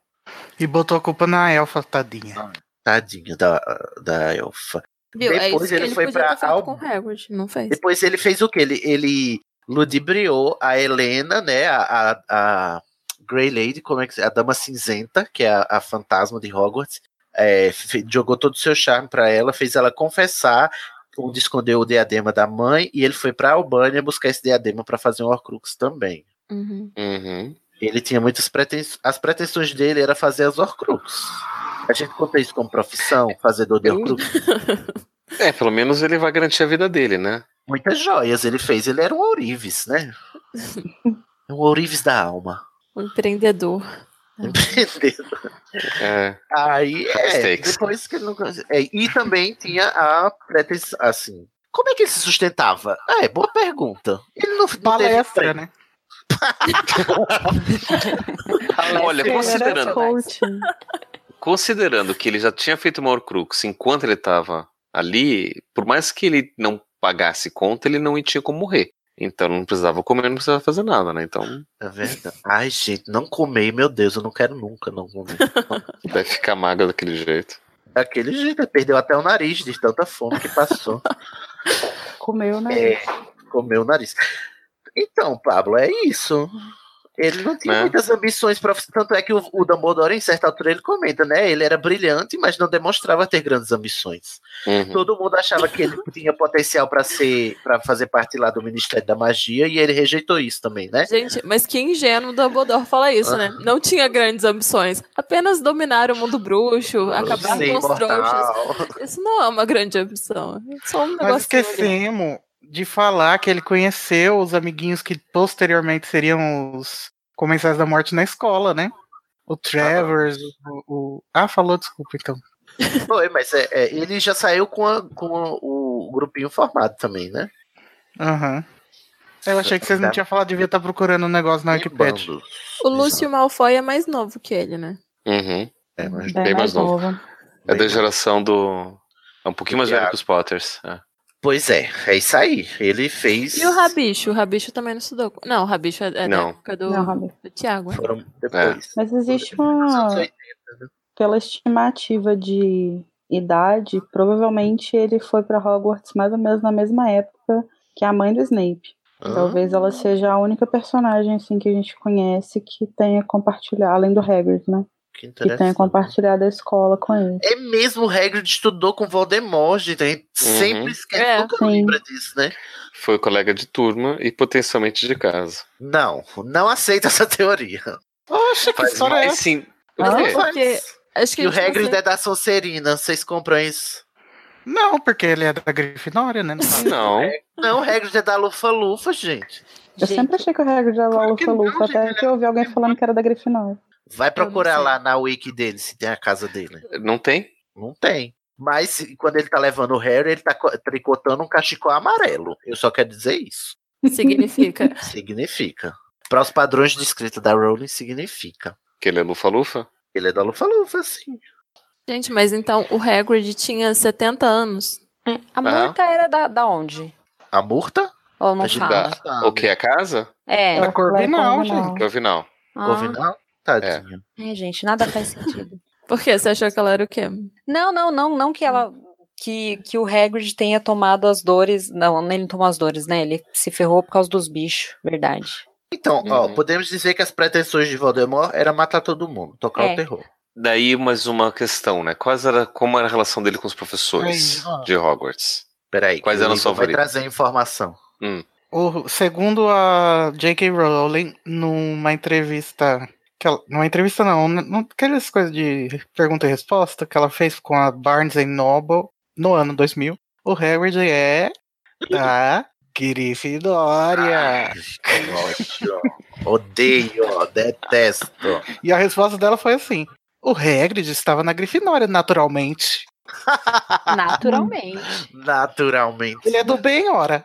Oh, é verdade, né? Tem isso. Que pena. Eu gostava tanto do Hagrid, É, eu não, eu não entendi a relação de ser do bem e ser Grifinória, mas tudo bem. né? Exato, fica no ar. Não, é porque a Rowling Era acha anos 2000, né, É. gente? Ela ainda não tinha nem feito. Teve uma época. É. Teve uma época que a Rowling achava que só os do mal era da Sonserina e os do bem da Grifinória. É, foi- essa época, vulgo 2018, né? Vamos Não. lá, Pablo. É, Então, quais são, quais são os professores, a relação com os professores de Hogwarts? E quais eram os favoritos? Tinha algum que eu não gostava? Ele não gostava do Dumbledore, obviamente, porque o Dumbledore já sa tava sacando ele. Ele gostava do Slughorn. Slughorn. E eu acho que não Uhum. gostava de ninguém. Ele só se É, se aproximava. aproveitava, né? Ele fazia networking. Era É. isso que ele fazia. Nossa. Eu acho que ele Conheci era. tanta gente assim na faculdade. Ah, sim. Aham, senta na primeira carteira, fica puxa- puxando o saco do professor, pra depois tirar um- uma nota boa. Parece que ele tinha uma boa relação com o diretor da época, que era Dippet, pelo que a gente vê lá nas memórias do diário, na Câmara Secreta. Porque ele vai conversar, todo solícito, né, com ele pra pedir pra ficar no verão, e o Dippet diz, não, não pode. Ah, não, ele vai conversar sobre a, a abertura da Câmara. Ele vai falar, mas não pode fechar Hogwarts, enfim. Dippet era meio obtuso, né, ele não sacava muito as coisas, não. Tanto é que tinha lá o, Meio, meio devagar. devagarinho. Aí a gente não tem mais outras informações sobre os outros Uhum. professores. Será que a Minerva tava lá? Ih, Não. Não. Não. Xi, Marcela! Mas, gente, nem, nem, na, nem na linha do tempo anterior e nem na nova. ela- Ah, Então, tá. Você vai lá no, vai lá no animax.com.br e vê Aham. que a Minerva faz sentido lá naquele Não, filme. eu, eu li aquele texto. Maravilhoso. Dizem que faz. aquele texto não diz que faz sentido, ele diz que é Eles- possível. É. É. Só quer dizer que na Guiné também é possível. Não, não é. vai, Paulo, Então, pergunta. como é que era a relação dos colegas de Hogwarts? É, Os colegas de casa de Hogwarts. Tinha algum melhor amigo? Tinha inimizades dentro da própria casa? Ou seja, com relação a Sonserina. Não sei. Eu não, Eu não acho que ele tem também. amigos, né? Ele tinha quem ele precisava. Ele tinha é, contatos. Uhum. Ele só. f- É, ele te- te- fez a turminha dele, né? Os comensais dali, mas é, claramente a gente percebe que não era por amor, era por poder. Ó, a citação, cadê? Ai, perdi a cilada. citação. Aqui. Fracos em busca de proteção, ambiciosos em busca de alguma glória compartilhada e bandidos gravitando em direção a um líder que lhe mostrasse formas mais refinadas de cru- crueldade. Só gente boa, né, gente? Só a galera do bem. De quem que é essa frase? Com o te... ah, é, é, não, é uma citação. Ixi, não tem. Mas É alguém do- foi alguém que disse Que alguém sobre, falando sobre ele. Ah, tá. sobre os amigos dele. Acho Deve que ser o Dumbledore. Deve ser isso que eu ia falar, deve ser Dumbledore mesmo. Dumbledore Spector. Sim, aí ele não fez amizade. Ele não criou laços em nenhum momento, né? Ele não Não. criou laços com ninguém. Tipo, a gente tá- falou na penseira do Snape que o Snape era isolado, só criou laço com a, a Lilian. E o Voldemort nem isso, não tinha ninguém com quem ele criou laço. A não ser que ele tenha criado laço com a Nagini, né? Segundo a teoria do Pablo, Uhum. a hipótese dele. Mas ela era uma cobra, não conta. É. Né? E, Por evil. Ela E era com- mãe dele, não conta. Claro que ela ia gostar dele. Obrigado, né? Brincadeira. e com relação aos colegas de outras casas de Hogwarts? Aí, Se tinha amigos, se tinha inimizades. Ah, mas ele devia ser insuportável sabendo que era. Não, é, descendente devia. do Sonserina. Aham. Será que ele ficava se exibindo falando ofidioglossia, falando língua de cobra? Eu acho que não. Eu, ele ficava na entuca assim, que ele, ele era low, low profile. não- É, ele tava guardando toda, toda a informação, tipo, pra ele, assim. Tipo, eu vou usar isso e ninguém vai saber que fui eu. Hum. Se a Alfa de Glossier for tão ridícula quanto é no filme, né? Acho que isso não ia fazer ele Não ia muito fazer legal. diferente. Saia, saia, Satanás, saia, Satanás. Até eu sei. A gente E tem até um o Rony fala. O que mais, Pablo? Olha, não, não Então, tá de Hogwarts é basicamente isso. Ele era só isola. Ele matou, né? Os colegas das outras casas. Culpou Matou o uma, pelo da menos, né? Matou a, a da Corvinal. Só faltou é, pegar alguém da Lufa Lufa. Não duvido. Lufa Lufa nem pra morrer serve, né? Ai, que absurdo! Ué, mas o, o Cedrico não era Lufa-Lufa? Ah, é mesmo. É, pra morrer É. serviu, né? Serviu pra morrer. Pronto, completou. E o Newt também é Lufa Lufa, tá, gente? Não esqueça. É, mas ele não morreu ainda, né, Cid? Ainda, né? Hum. Mesmo, Nem ele não vai morre. né? Ah. Se bem que ela pode ele pode morrer e o Newt Scamander que tá hoje em dia deve ser o filho dele. É o Grindelwald. É o grande. Eu acho que Flamel vai dar um pouquinho da poção dele pra Newt, pra poder viver uns aninhos a mais. Será? Ai. Mas merece. Newt merece a pedra filosofal. Uma lasquinha.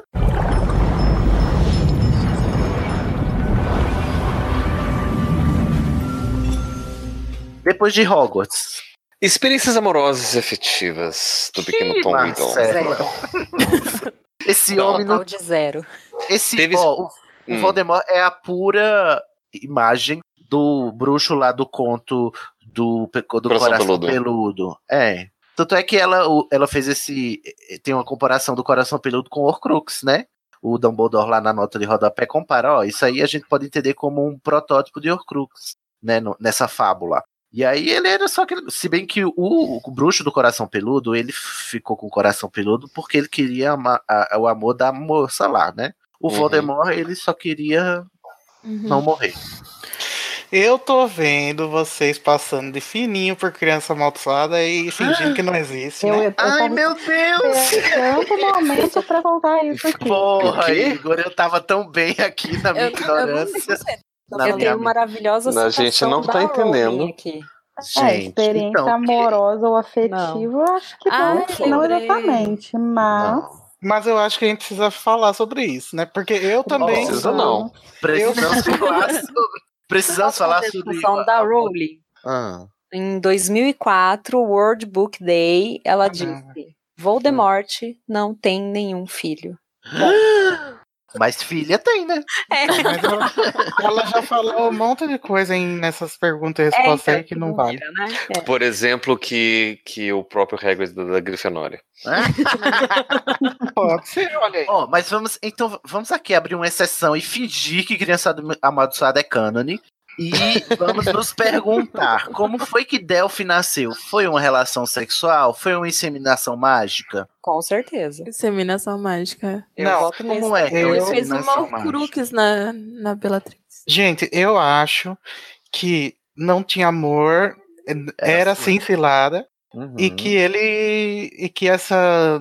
essa consumação aí foi feita por simples é, poder mesmo pra se impor pra cima Mas você não acha que a Bellatrix só mentiu também? Ah, não sei. Como assim? Ah, falou que era filha dele, mas não era, ué. Ela tava. Ah, não, na verdade a Bellatrix não falou nada. Quem falou foi a Delphi. Uhum. É, teoricamente quem falou pra ela foram os Raul, né? Que eram comensais também. Gente, eu fico. Eu toda vez nesse plot, eu, eu sei que eu tô me preocupando com o menor dos problemas. Mas toda vez que eu me lembro desse plot, eu fico me perguntando: e o Rodolfo, gente, na história? O que, que esse homem fez? O que, que esse homem tava fazendo? Corno. eu não sei, gente. Eu, eu fico é nervoso eu com o Rodolfo. é uma. Assim, não, não que faça sentido essa parte de criança amaldiçoada, mas. Não faz. Qualquer parte, né? De não faz. Mas tentando passar um leve paninho, eu acho que tem, tem muito a ver com a ideia de ritual, assim, né? Sim, tipo, eu também penso. É, eles estão ali numa, numa. Eles têm uma crença ali numa causa. É. E o Rodolfo provavelmente acharia massa. Tipo, ó, nossa, a minha esposa foi escolhida para gerar o filho uhum. do nosso mestre ou algo é, assim. Acho que ele ficaria encantado. É, é, é, corno com é, gosto. que chama. É. É. exatamente.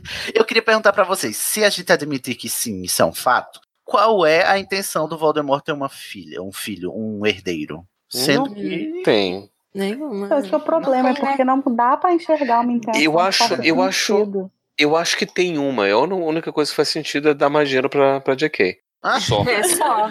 Coitado. Só mesmo, porque pra ele. Tá mas aí tudo tá explicado. Uhum, sim. Ai, Aurélio, eu tô, tô apontando pra você, tá, Aurélio? É. Olha aí, gente, calma.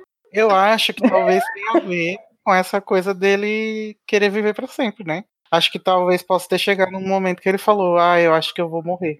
Daí ele não. falou, ele não seria humilde a esse ponto. Eu também Pode ter a ver com algum tipo de gente. Algum tipo de magia também, tipo alguma, às vezes ele conseguiria Olha, é, entender é... a vida dele se ele tivesse alguém ali do mesmo sangue que ele. É, é hipótese que eu de pensar é, isso. Ele já ia usar ela para um ritual depois. É, já é a segunda vez que vocês tocam é. uma coisa que a JK nunca tocou, que é a questão da magia sexual.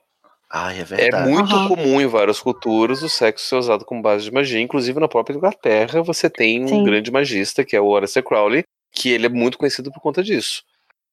Se a JK quisesse, quisesse explorar essa toda a linhagem de magia sexual, existe precedente para ela poder uhum. incluir no, no cânone dela e poderia estar tá tocando. Então toda a questão da, da, da, própria concepção do Tom Riddle e agora da, da Delphi poderia estar envolvido em alguma forma de magia sexual. Agora não sei como Ai, que ela vai gente, fazer isso. Estão mas- fazendo fazer sentido, para! eu, eu acho que isso foge porque- muito do estilo, né? Fantasia Sim. geralmente não tem. Fo é, foge, também só que é- é- infantil, faz né? sentido, assim. Porque eu acho que a questão é que a gente tem, a, gente tem a, a tendência de olhar para essa coisa do Voldemort ter um filho com a ideia de, nossa, mas ele nunca ia querer transar com a Bellatrix. Beleza, mas ele não precisa querer transar com ela para que haja uma magia sexual envolvida ali. Uhum. Né? Eu É, um, já é acho um que é ritual, possível é uma que ele queira-. Eu já acho que é possível que ele queira transar com ela, porque transar não significa que ele ama nem nada. Tem tanto estuprador por aí, não é verdade? Mas É. ele não tem nem nariz, ele vai ter pênis. Gente, Marcela, que isso? Gente, ó, talvez ele tava precisando de um transplante, daí precisava ser alguém, né? Da Eu família. acho que a Bellatrix fez axiosperma. E pronto, foi Eu isso que também acho. Ai, que nojo. Então a Bellatriz é. Barriga de Ai, aluguel. Esqueci a palavra. Golpe Não. da barriga. Vai lembrando aí, Pablo, seguimos. Hospedeira. Hospedeira. Continuando aqui, né? Ah, Então, se não teve né, é, experiência afetiva amorosa enquanto estava em Hogwarts, se não, também não manteve relação depois da graduação, não conseguiu construir casa ou família, então Onde é que o consequentemente Voldemort morava? na Na Albânia? Atravessa o tranco. Gente, é muito Depois na Albânia. né? É, não temos dados, mas parecia que Hum. ele não tinha muita dificuldade de achar casa, não. O que eu queria Provavelmente ele falar. morava solteiro, né? Mansões dos, dos puros sangue. Morava numa república. Ai, no caldeirão furado, no quartinho. Caldeirão furado no quartinho. É, devia ter um quartinho na Borgenburgs que ele Né? dormia lá, né? Ah, se ele. Na Copa de quadri, quadribol, tinha aquela barraca maravilhosa que você entrava Ah, e tinha tudo. Ele podia morar num buraco na rua. Qualquer coisa é coisa. Ai, né? agora. Marcela, agora o quê? O Voldemort é um hobbit agora. É isso, Marcela? Olha, você que tá falando isso. Ó, o Newt ele carregava a, a- a mala dele, que era basicamente uma casa Gente, zoológico, né? essa bolsa-. Gente, eu, gente, para mim uma das coisas mais lindas desse filme é isso. Imagina você poder criar uma, Uma um mala. mundo maravilhoso Mundo pra você. Eu só ia ficar dentro da minha mala só. É. Uhum. Provavelmente foi isso que o Valdemar fez. uhum. Certo. Então ele morava Ah. no oco de uma árvore na Albânia. Né, e entrava por um desses armários sumidores ir pra lá. É. Buckenbergs. Adorai. Então não conseguiu construir família, viveu solteiro. Voldemort com certeza dizia: solteiro sim, sozinho nunca. Porque ele tava sempre rodeado dos passos dele. Teve algum arrependimento ou gostaria que as escolhas tivessem sido diferentes com relação às experiências amorosas, afetivas? Alguém que deixou pra trás, deixou escapar ou não? Nossa, Não sabemos. Nossa, não mas. teve. Não, né? Sabemos. Não. Tanto é. que o, o, o Dumbledore diz que a única forma de você desfazer o Morcrux seria demonstrar remorso. E o, o, o Harry, na, no diálogo final dele com Voldemort, ele, ele diz: Tom, né? Mostre algum remorso e ele fica ultrajado. E morre sem. sem tanto é que o, o Dumbledore até disse: no estado em que ele está, se ele tiver remorso e se arrepender do que fez, ele não vai conseguir sobreviver para se redimir, porque o remorso o mataria Uhum. de tanto mal que ele fez, né? Então, ele é uma pessoa que não se arrependia das coisas que fazia, não. Ah, então gente- daí, isso daí quebra um pouco da história dele não acreditar na, no que ele falava, né? Por quê? Não entendi. Ah, Porque se ele sabia que o que ele estava fazendo era errado pros, pro, pro que, o errado para ele, né, no caso, então acho que seria mais fácil dele se arrepender, né? Ter remorso, sei lá.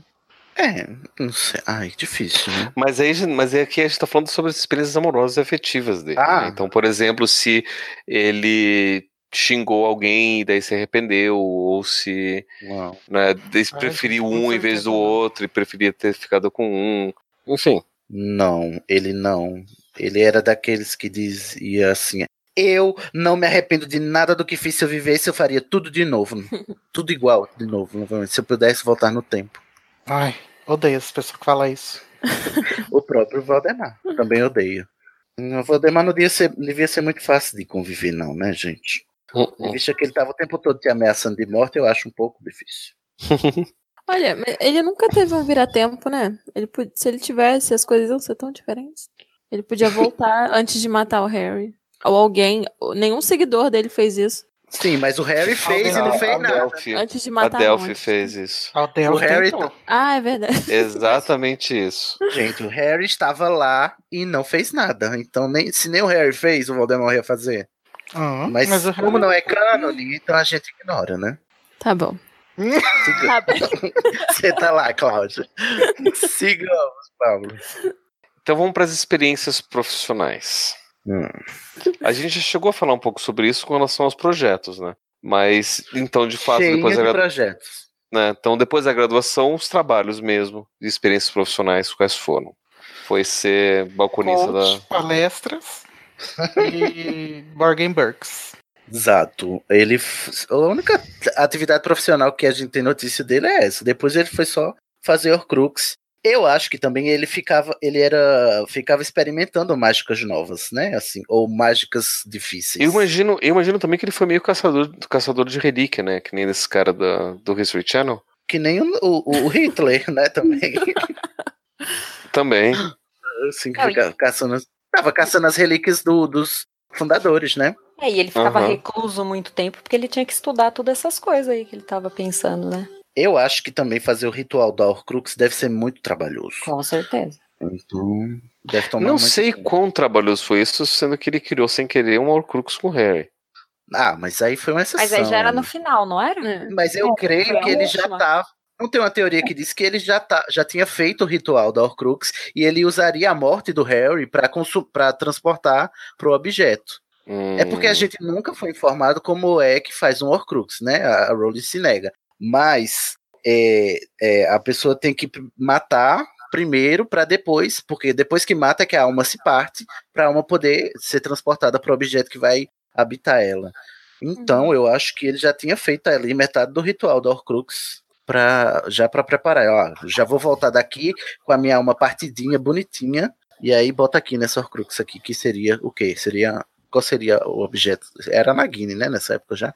Não sei. Não sei. Não sabemos. Mas quem Hum. nunca, né? Fez uma coisa muito difícil sem, sem saber. Sem querer. Depois, quando tentou fazer de novo, não conseguiu mais.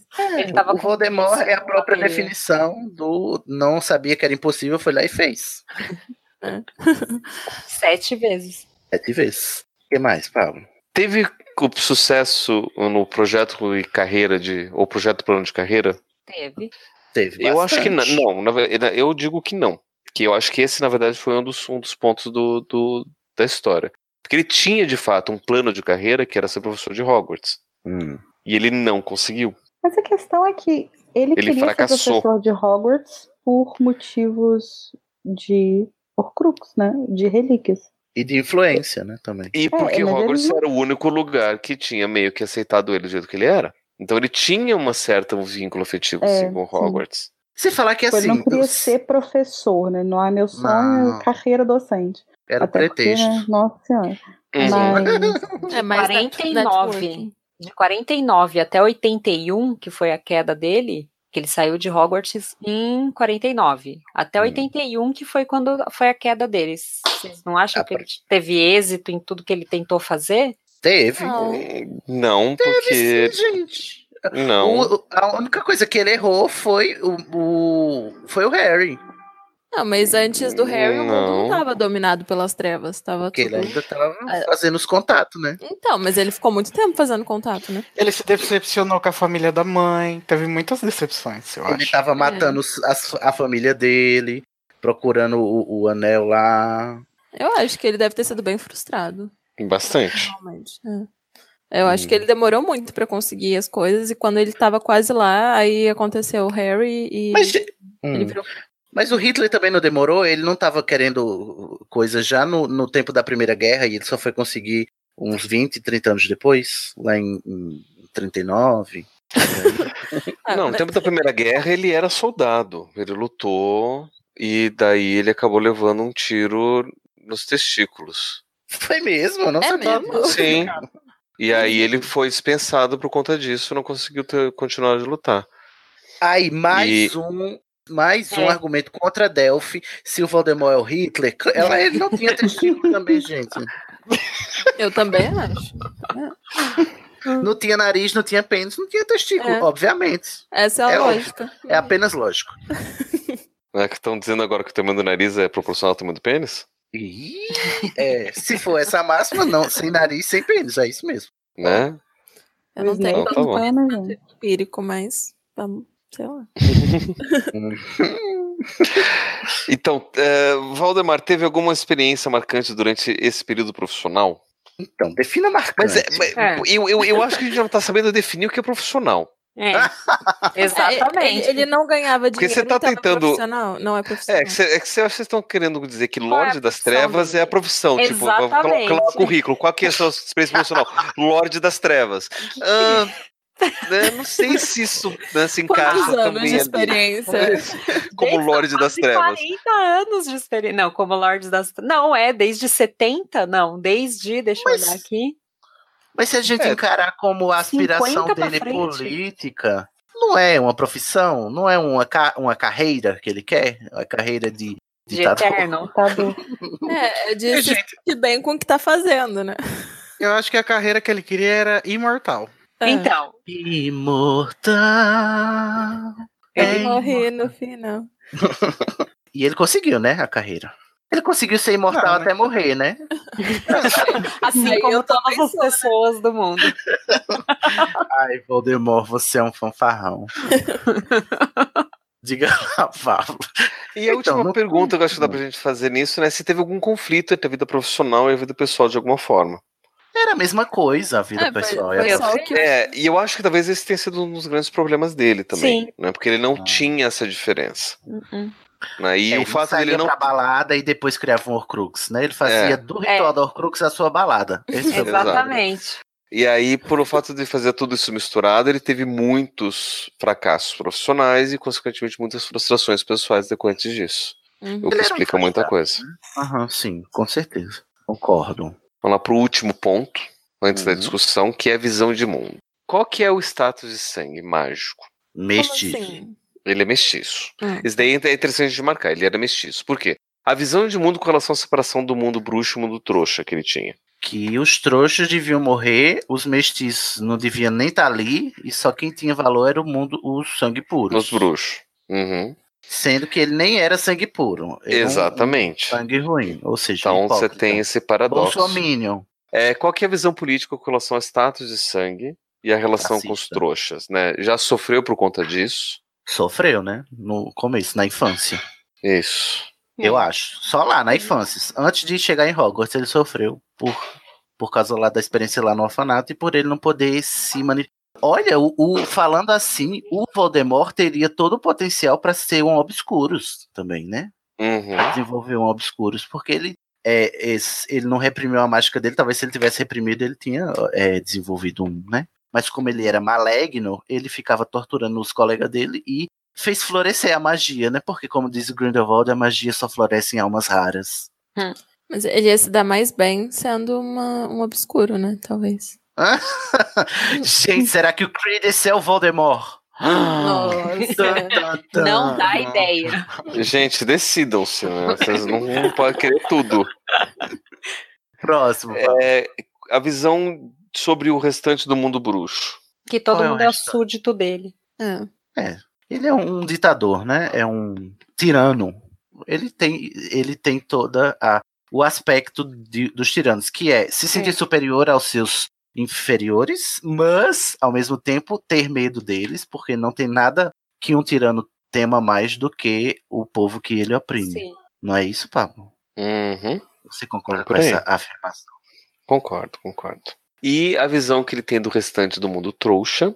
Que eles são vamos tudo formiguinha e tem que pisar em cima. dominá-los todos.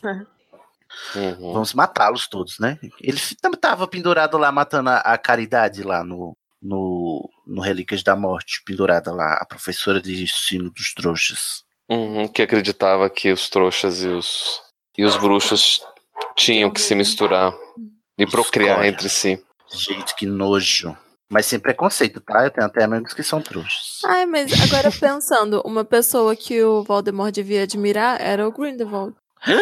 É verdade. Até porque quando ele tava crescendo, tava a ascensão do Grindelwald, né? Né? Será que a gente vai ver o, o Voldemort em Hogwarts?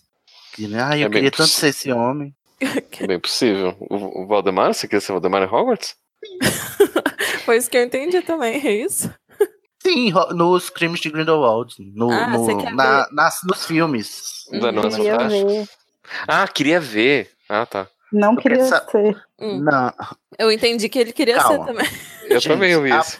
A pergunta é: será que o Voldemort não queria ser o Grindelwald, sendo que enquanto ele estava em Hogwarts, o Grindelwald estava no seu máximo na ascensão ali do poder dele? Eu acho que ele devia se inspirar muito no Grindelwald, mas no, o, o Grindelwald ainda achava que os trouxas serviam pra alguma coisa, né? Que era pra fazer o trabalho braçal, assim, né? Pra ser, sei lá, qualquer coisa. O- acho que o Voldemort, ele ainda pensava, ah, vou ser melhor que ele porque eu vou querer matar os trouxas todos. né?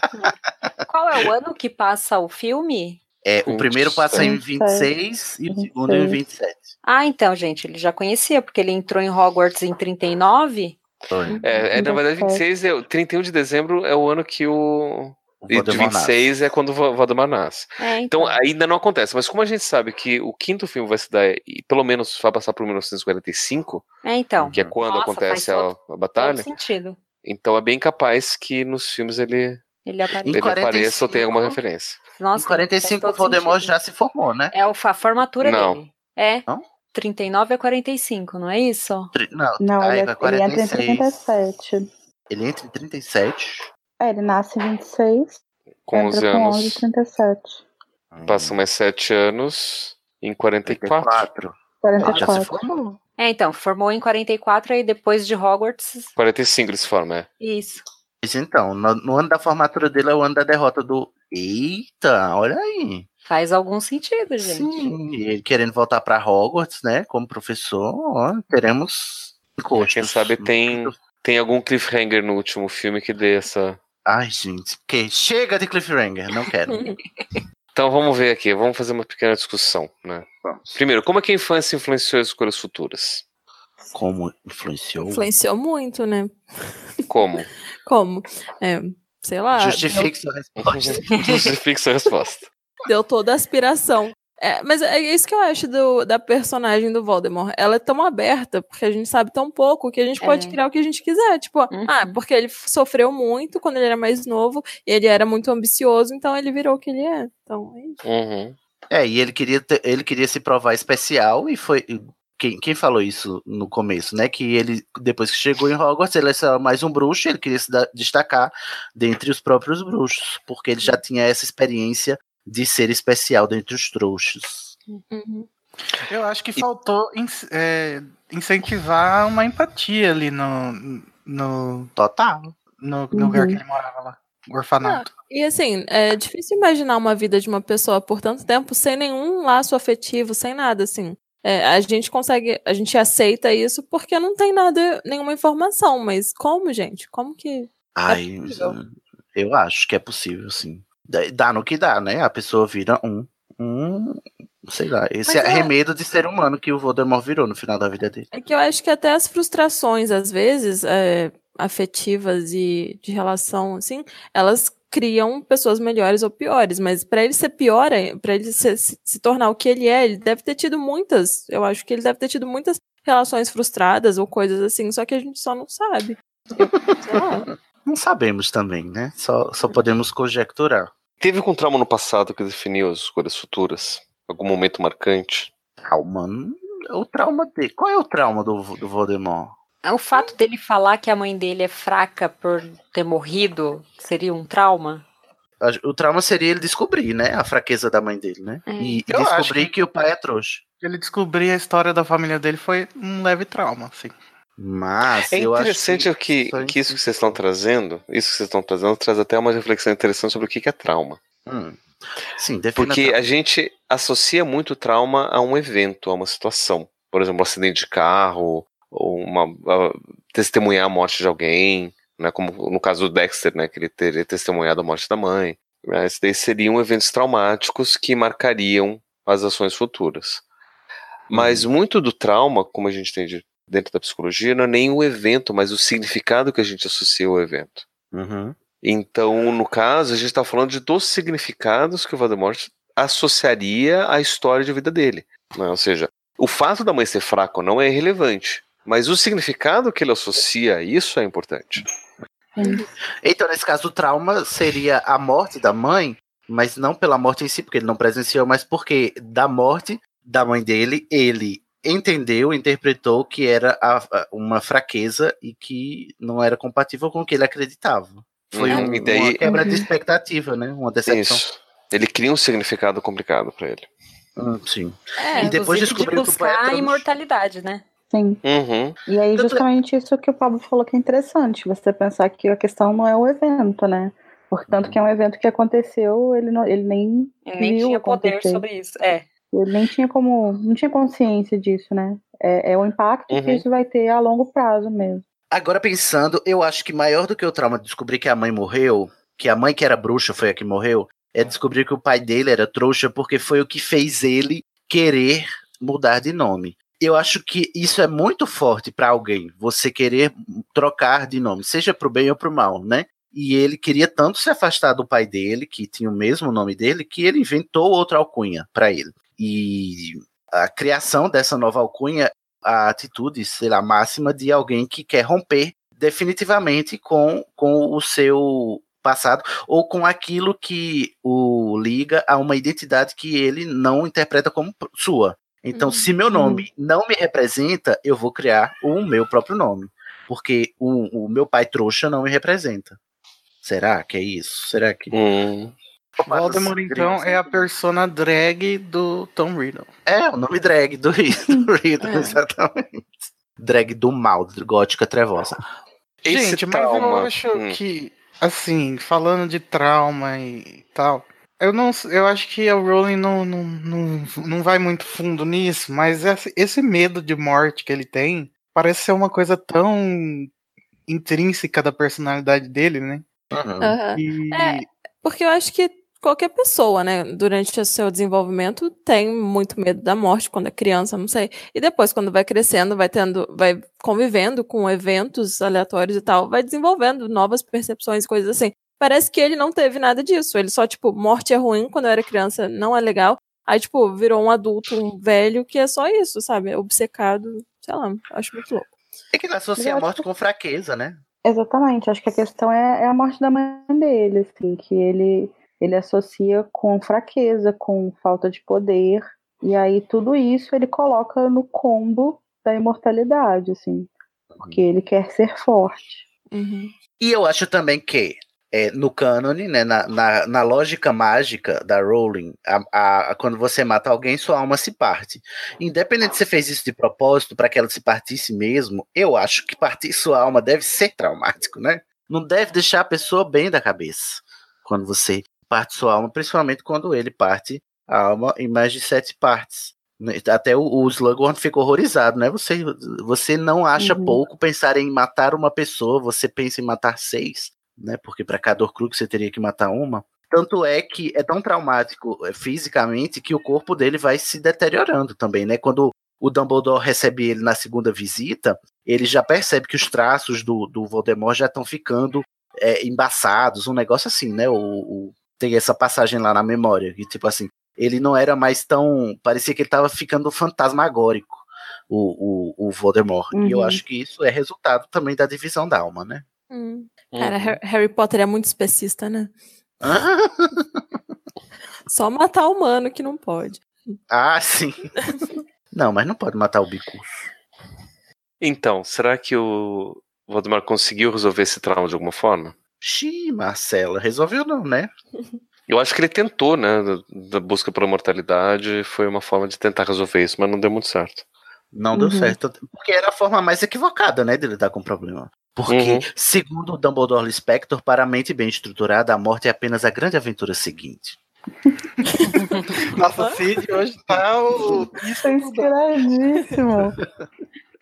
Ai, ai. Gente, Tá e com o livro de citações do Dumbledore. É muito irônico, né, dele ter morrido com 70 anos, porque geralmente bruxos vivem o dobro disso, né? E aí ele morreu na metade da vida porque ele queria ser imortal. É, Exatamente. Isso eu acho muito rico no personagem. Que é a, a busca, e também tem até o, o fato da, da profecia, né? Que é a, a- o fardo da profecia autorrealizável. Na busca pela imortalidade foi que ele precipitou a própria morte. Uhum. Ah, isso Foi. Ah, ele era consciente do próprio destino? Ele, não.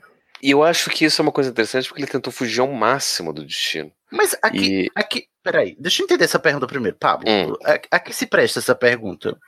Tipo assim, Vamos pensar assim, a gente está falando de mundo de fantasia, onde existe essa noção, inclusive, de destino. Né? O Harry, por exemplo, era consciente do destino dele. Ele sabia o que ele tinha que Ah. fazer, inclusive ele aceitou, teve um momento que ele aceitou o destino dele. uhum. E a mesma coisa com relação a perguntas se faz com relação ao próprio Valdemar. Se ele tinha consciência desse destino. E eu acho que ele tinha, mas ele tentou negar. Ou É, seja, o destino da mortalidade dele, Sim, e ele sim. tentou negar isso a todo custo. E quanto mais ele buscava a negação desse próprio destino, mais ele acabava, acabava precipitando. A Não, de mas- falar sobre isso. se Mas aproximando, eu, né? eu acho que não é bem esse o, o negócio, é mais como ele fez isso, porque o Flamel, por exemplo, ele viveu até os 666 anos. Uhum. E ele é considerado um personagem bom, não um personagem Sim. ruim. Sim, É porque a mas, diferença mas, mas as o destino é outro, né? É o como que ele vai fazer. Porque Mas- o, o Flamel não, não escolheu abrir mão da própria alma pra, pela imortalidade. Ele foi pelo meio. Uhum. Ele foi pelos meios lícitos, né? O Voldemort foi pelos meios Pela magia. Pela magia boa. Magia boa. Alquimia. Hum, quero um episódio Ah. sobre alquimia, tá, Pablo? Faremos mais alguns. Ah, As demandas. Vamos lá, os traumas do destino chegaram a atrapalhar o relacionamento com as outras pessoas. Não tinha relacionamento. Não atrapalhava, determinava Eu o acho- relacionamento. É, Tipo, Como é, Igor? eu acho que ajudava, né? Porque ele deve ter feito muitos amigos por causa da- das causas dele. Sim, com certeza.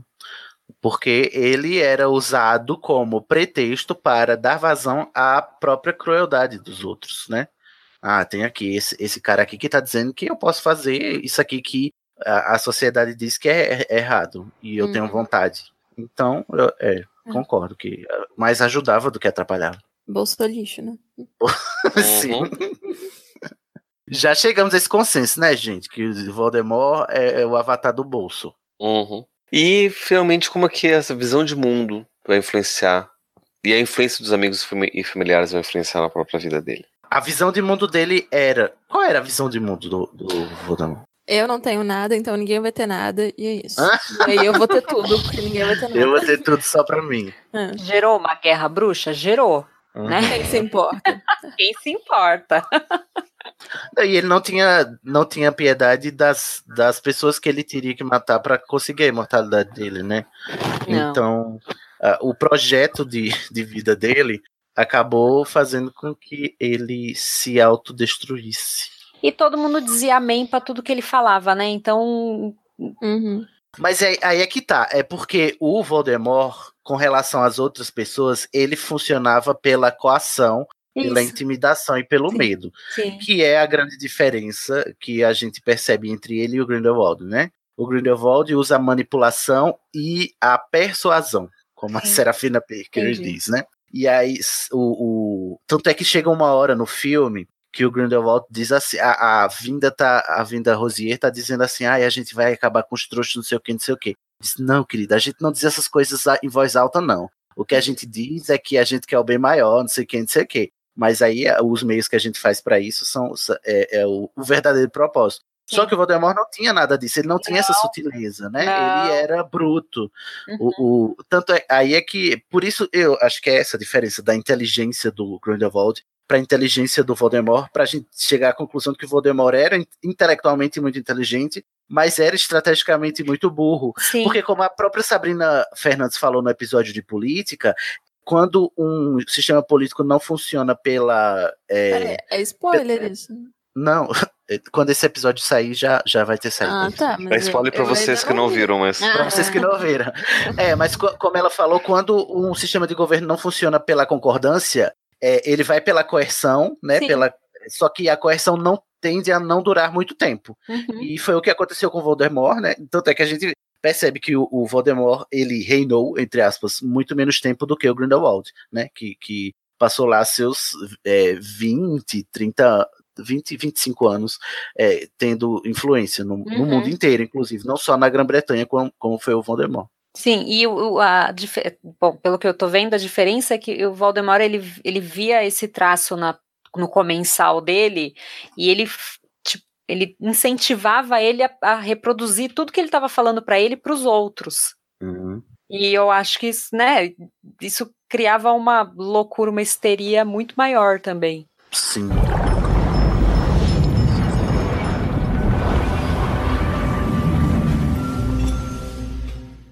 Ó, como é uma coisa que eu quis falar, mas não, não achei onde encaixar, queria falar agora. Quando a gente estava falando sobre psicopatia e sobre serial killers, outro dado que se traça, apesar dos problemas que o Pablo já até apontou sobre a psicologia americana, né, lá na década de 70, que é quando surge esse conceito, outro traço que se observa em assassinos em série é que, além de tudo, eles têm método e eles gostam de guardar o souvenir. Né? E, por exemplo, quem assistiu Dexter sabe que da, da caixinha que ele tinha lá com as gotas de sangue das pessoas que ele matava, né?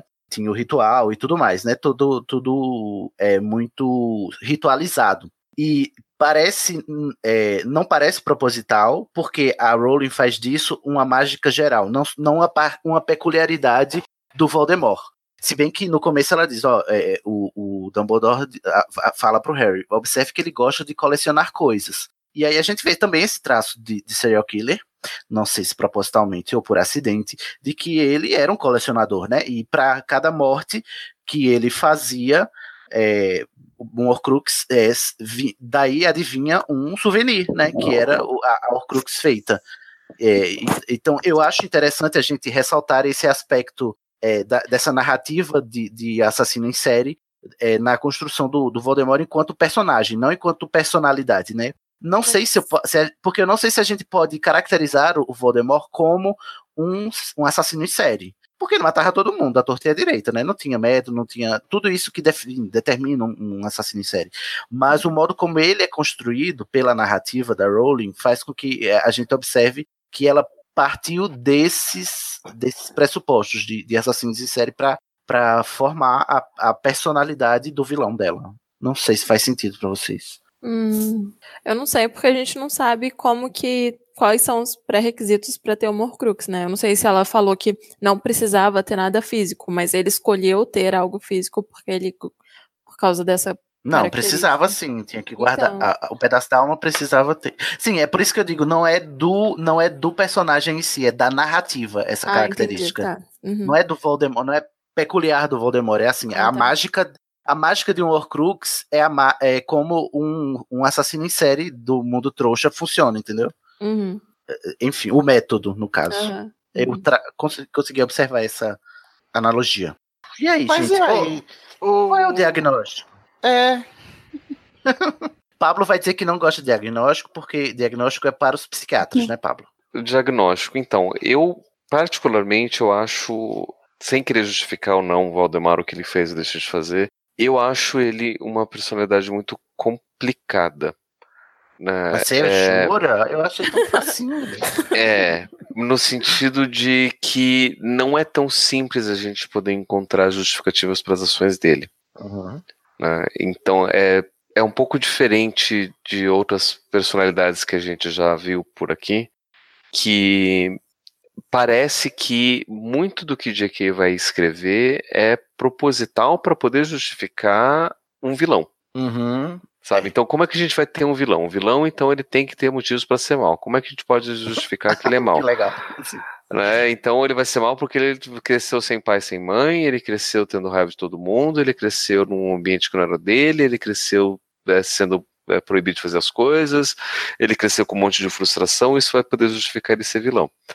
É, é, sabe? E acaba isso sendo narrativamente interessante, porque você tem então um vilão que é, ele é complexo, ele é profundo, ele tem muitas camadas, que nem uma cebola, e faz a gente chorar também, que nem uma cebola. e... é horrível de comer. Eu não acho que né? E só que ao mesmo tempo acaba distanciando um pouco de realidade, né? Porque é muito complicado, muito difícil a gente encontrar pessoas reais que tenham passado por situações semelhantes à do Valdemar, que tenham chegado às mesmas conclusões que ele. Hum. Eu acho que na história a gente pode apontar para umas duas ou três pessoas uhum. que tenham passado por coisas assim. E são coisas, são personalidades muito né, é, excepcionais no sentido de, de, de, de, de exceções à regra, né? Muita exceção à regra. Um exemplo? A gente citou Hitler aqui, né? Que era um, Ah, que, que tinha coisas, tá, vários traços parecidos. Então, eu, eu acho até que propositalmente J.K. vai, vai desenhar Voldemort inspirado em algum desses traços de Hitler. Mas a gente tem hoje em dia alguns líderes mundiais que compartilham de alguns Hum. desses traços também. E a gente citou alguns no, no, no episódio sobre política, a gente chega a citar É algumas dessas questões também. Né? E, mas assim, é exceção da exceção. Só que ao mesmo tempo, ele acaba sendo o avatar, como a gente citou, de uma série de pensamentos e ideologias que são compartilhados por muita gente. Uhum. E é bem interessante a gente tentar entender os seguidores de Voldemort também, e não só a personalidade dele. Uhum.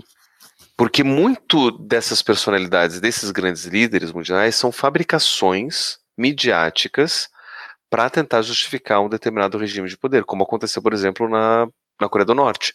Né, que você tem dizendo que o pai do, do Kim Jong-un ou Kim Jong-un, sei lá qual, qual deles, ele, sei lá, andava no unicórnio e, e Uhum. ele sozinho construiu uma cidade inteira. Então você acaba criando é, histórias Mistificando, pra- né? mistificando, exatamente. Uhum. Então, muito da história do Voldemort envolve muita mística, não só porque é um mundo mágico, mas é, toda essa questão de querer buscar a imortalidade, de, de, de ter um secto lá dos, dos comensais da morte. Você tem uma mística. Que ninguém faz, né? Que ninguém sabe Uhum. como faz também. né? Exatamente, né? Desde criança falar com cobras e ninguém mais saber fazer isso.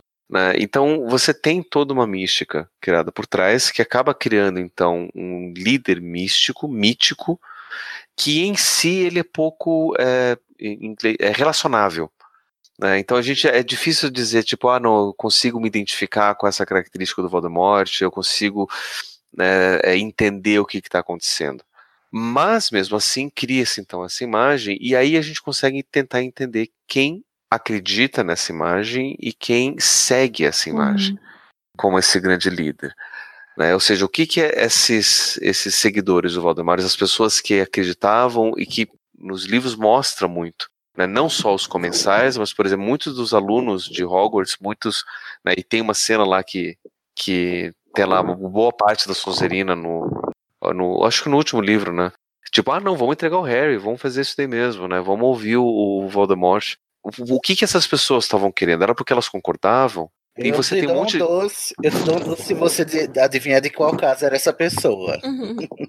Tem muitos estudos que mostram, por exemplo, que muita gente que, que concordava com o regime nazista, por exemplo, não era necessariamente mal ou nazista, mas eram pessoas que estavam vivendo uma determinada situação social e que viu nesse determinado discurso uma tentativa de solução para isso, né?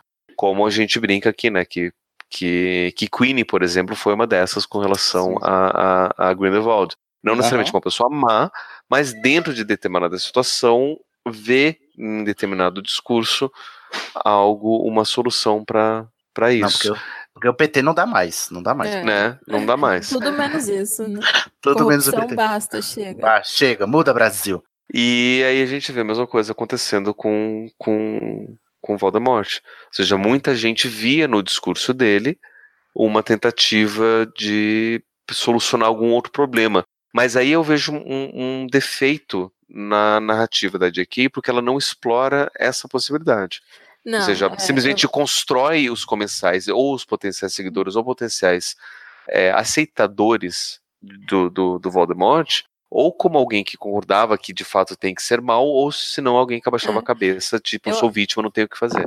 Eu acho que em Animais Fantásticos ela tá conseguindo fazer explorar muito mais isso do discurso e tal, porque em Harry, na saga do Harry Potter não, não existe isso, é só tipo É bem muito preto e o branco, né? É, o bem É. e o mal. E aí Enquanto é- vilão, o Voldemort só existe pra ser o, o, o, O antagonista do, o antagonista do Harry, na, É. na saga. E o Grindelwald, aparentemente, enquanto personagem, ele se presta a um papel maior do que ser o antagonista do Dumbledore, né? É. A gente ainda não sabe muito bem, mas não é, parece que tem muito mais coisa envolvida e inclusive do personagem tem muito mais informação assim para para ser entendida. né? Excelente. Então, Pablo, você falou demais. Chega, É. basta. Basicamente é isso. Então tá, gente. Tchau pra vocês. Não, fica aí, Até a menino. próxima. Tem que dormir. Vamos dormir. Vamos. Deixa eu pedir para as pessoas é, darem seu parecer final. Marcela Brasil, o que, que você acha do Voldemort aí? Enquanto personagem, enquanto pessoa, enquanto ser iluminado?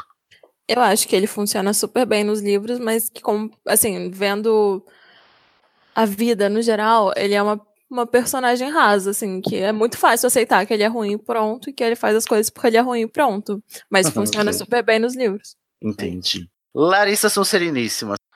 Eu concordo com a Marcela. Eu acho que o Voldemort é um personagem que funciona nos livros, mas que, enquanto vilão, se a gente for pensar na complexidade que poderia ter sido dada, né? Você olhando para a história que a gente tem dele, pensar em tudo que poderia ser abordado a partir do personagem dele, é uma pena que tenha sido tão raso. Uhum.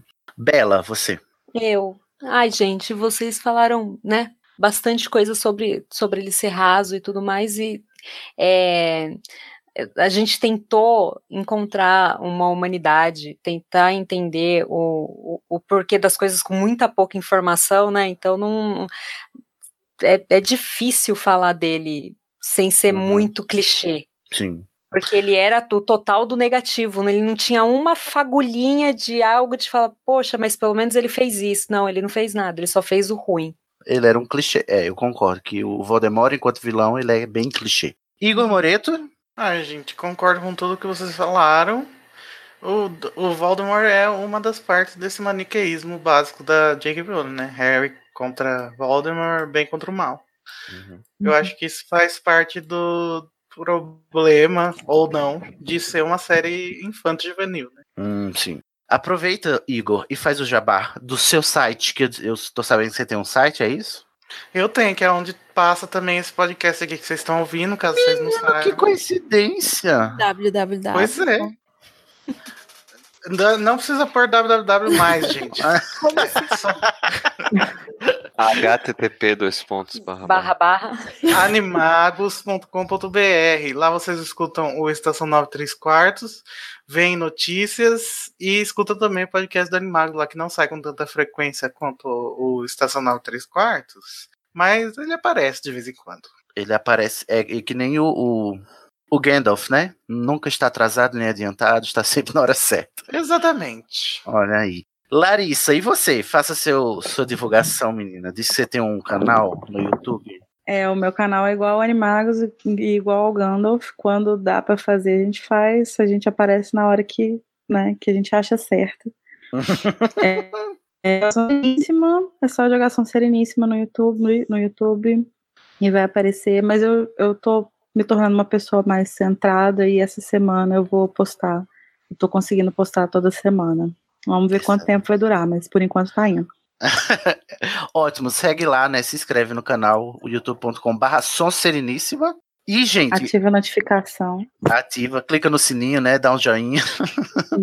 Falando em canal do YouTube, gente, se você ainda não sabe, fique sabendo que o canal, o, o Estação 93 Quartos também tem um canal no YouTube, onde a gente vai fazer algumas lives. A gente já fez a primeira, se vocês já ouviram sobre o, o filme Os Crimes de Grindelwald. E a gente precisa de inscritos para a gente ter a URL personalizada. Ajuda a gente. Vai lá se inscrever, por favor. Você procura lá no YouTube Estação 9 3 4 podcast e se inscreve quando a gente chegar em 100 inscritos. Eu espero que quando esse episódio sair já tenhamos chegado. A gente vai conseguir personalizar o URL para vocês acharem com mais facilidade o nosso canal no YouTube, ok? Pablo, você quer fazer o seu jabá, Pablo? Uh, basicamente, mitografias.com.br Tá uhum. Tá basicamente tudo lá. E por enquanto é isso. Marcela, você tem divulgação, amiga? Não, não tenho. Um beijo e um queijo, né, Marcela? É. nada a divulgar, né? Nada a divulgar. Bela, você... guarda na fanbase. Uhum. Bela, você. Não, não, gente. Nadinha. Só amor e carinho para vocês. Aguarde. Tem o meu perfil no Tinder, gente. Vocês vão pra direita. Eu não, gente, pelo amor de Deus. Ela... Vocês vão divulgar meu perfil do Tinder também. A gente tem que fazer Olha aí, todo mundo na pista. Vamos fazer uma estação Tinder lá no grupo, gente. Vamos fazer lá, marcar todo mundo, ver se, se rola. Todo mundo na pista. Eu acho que deve ser tão lindo ter um parceiro que gostava de Harry Potter. Ai, sim. Não, não é o meu caso. Não eu é digo, o meu também. Imagina, poder dar presente de Harry Potter que vai servir Ai, pra mim também. Gente, o meu me dá presente de Harry Potter. Eu posso Ai, me gabar disso, é, graças a Deus. Ai, gente, eu sou uma pessoa muito ruim. Eu acho que ia ser péssimo porque eu ia ficar competindo. Tipo, ai, eu não acredito que você me deu esse presente melhor do que o que eu comprei pra você. O único defeito dele é ser da Grifinória, mas isso a gente releva por amor, né, gente? Então, ó, terminamos essa penseira. Vocês aguardem que em algum momento de 2019 vai vir a próxima penseira, que é a do Alvo Dumbledore, e... não é, Bela? Quero. É. Tá chegando. E agora que a gente.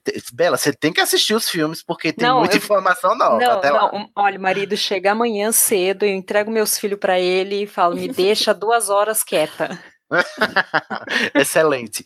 Então aguardem que vai vir mais penseiras, vai vir mais vida, vida e mentiras, vai vir. Então a gente vai continuar 2019, promete, cheio de projetos, gente, cheio de projetos. Muitos, muitos, muitos. O Estação 9 3 quartos, como vocês sabem, é um podcast colaborativo da parceria, né, fruto da parceria do Epau é Pedra, do coletivo Epau é Pedra e do site animagos.com.br. Se você quiser participar com a gente, você pode aqui gravar conosco, fazer pautas, sugerir temas, comentar para os erradores. Você tem várias maneiras, você pode ir pelo grupo, né, facebook.com barra groups barra estação 934, você pode nos seguir no Twitter, no arroba estação 934, ou você pode mandar um berrador ou uma carta de 50 centímetros de pergaminho para o nosso e-mail no berrador.934 arroba animagos.com br Estamos exaustos porque, olha, analisar o Voldemort não é fácil, né, gente? Analisando não, mas... essa cadeia hereditária. Cara, analisando essa cadeia, ela é de praia.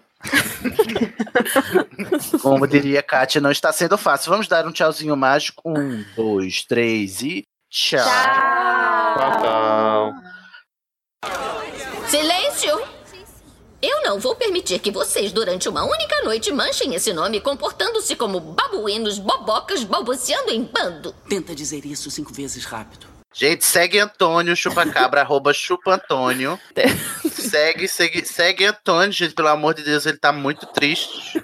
Ele foi jogado de uma carruagem em movimento. Vocês não têm não tem coração? Vocês?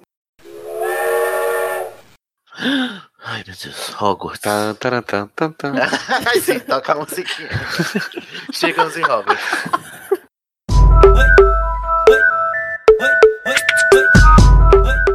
Vai, só tem ouvir hoje, só, Larissa, a única canção seria. Quinta-feira, no meio da semana à noite, Sidney. Só, ei, só quem atende chamado de urgência é, é, é Corvinal, gente. Eu já notei. Corvinalzinho, tudo solitário, sem o que fazer, né? O pessoal da Lufa Lufa tá tudo comendo nesse momento. É verdade. Sonserina tem mais o que fazer da vida. Estão na balada porque quinta é o melhor dia. Nunca vão deixar que ele esqueça isso. Nunca. Tchau, Satanás. Tô dando tchau em ofidioglossia, gente.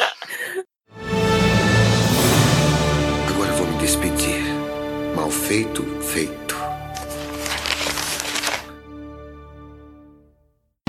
Este podcast foi editado por É Pau.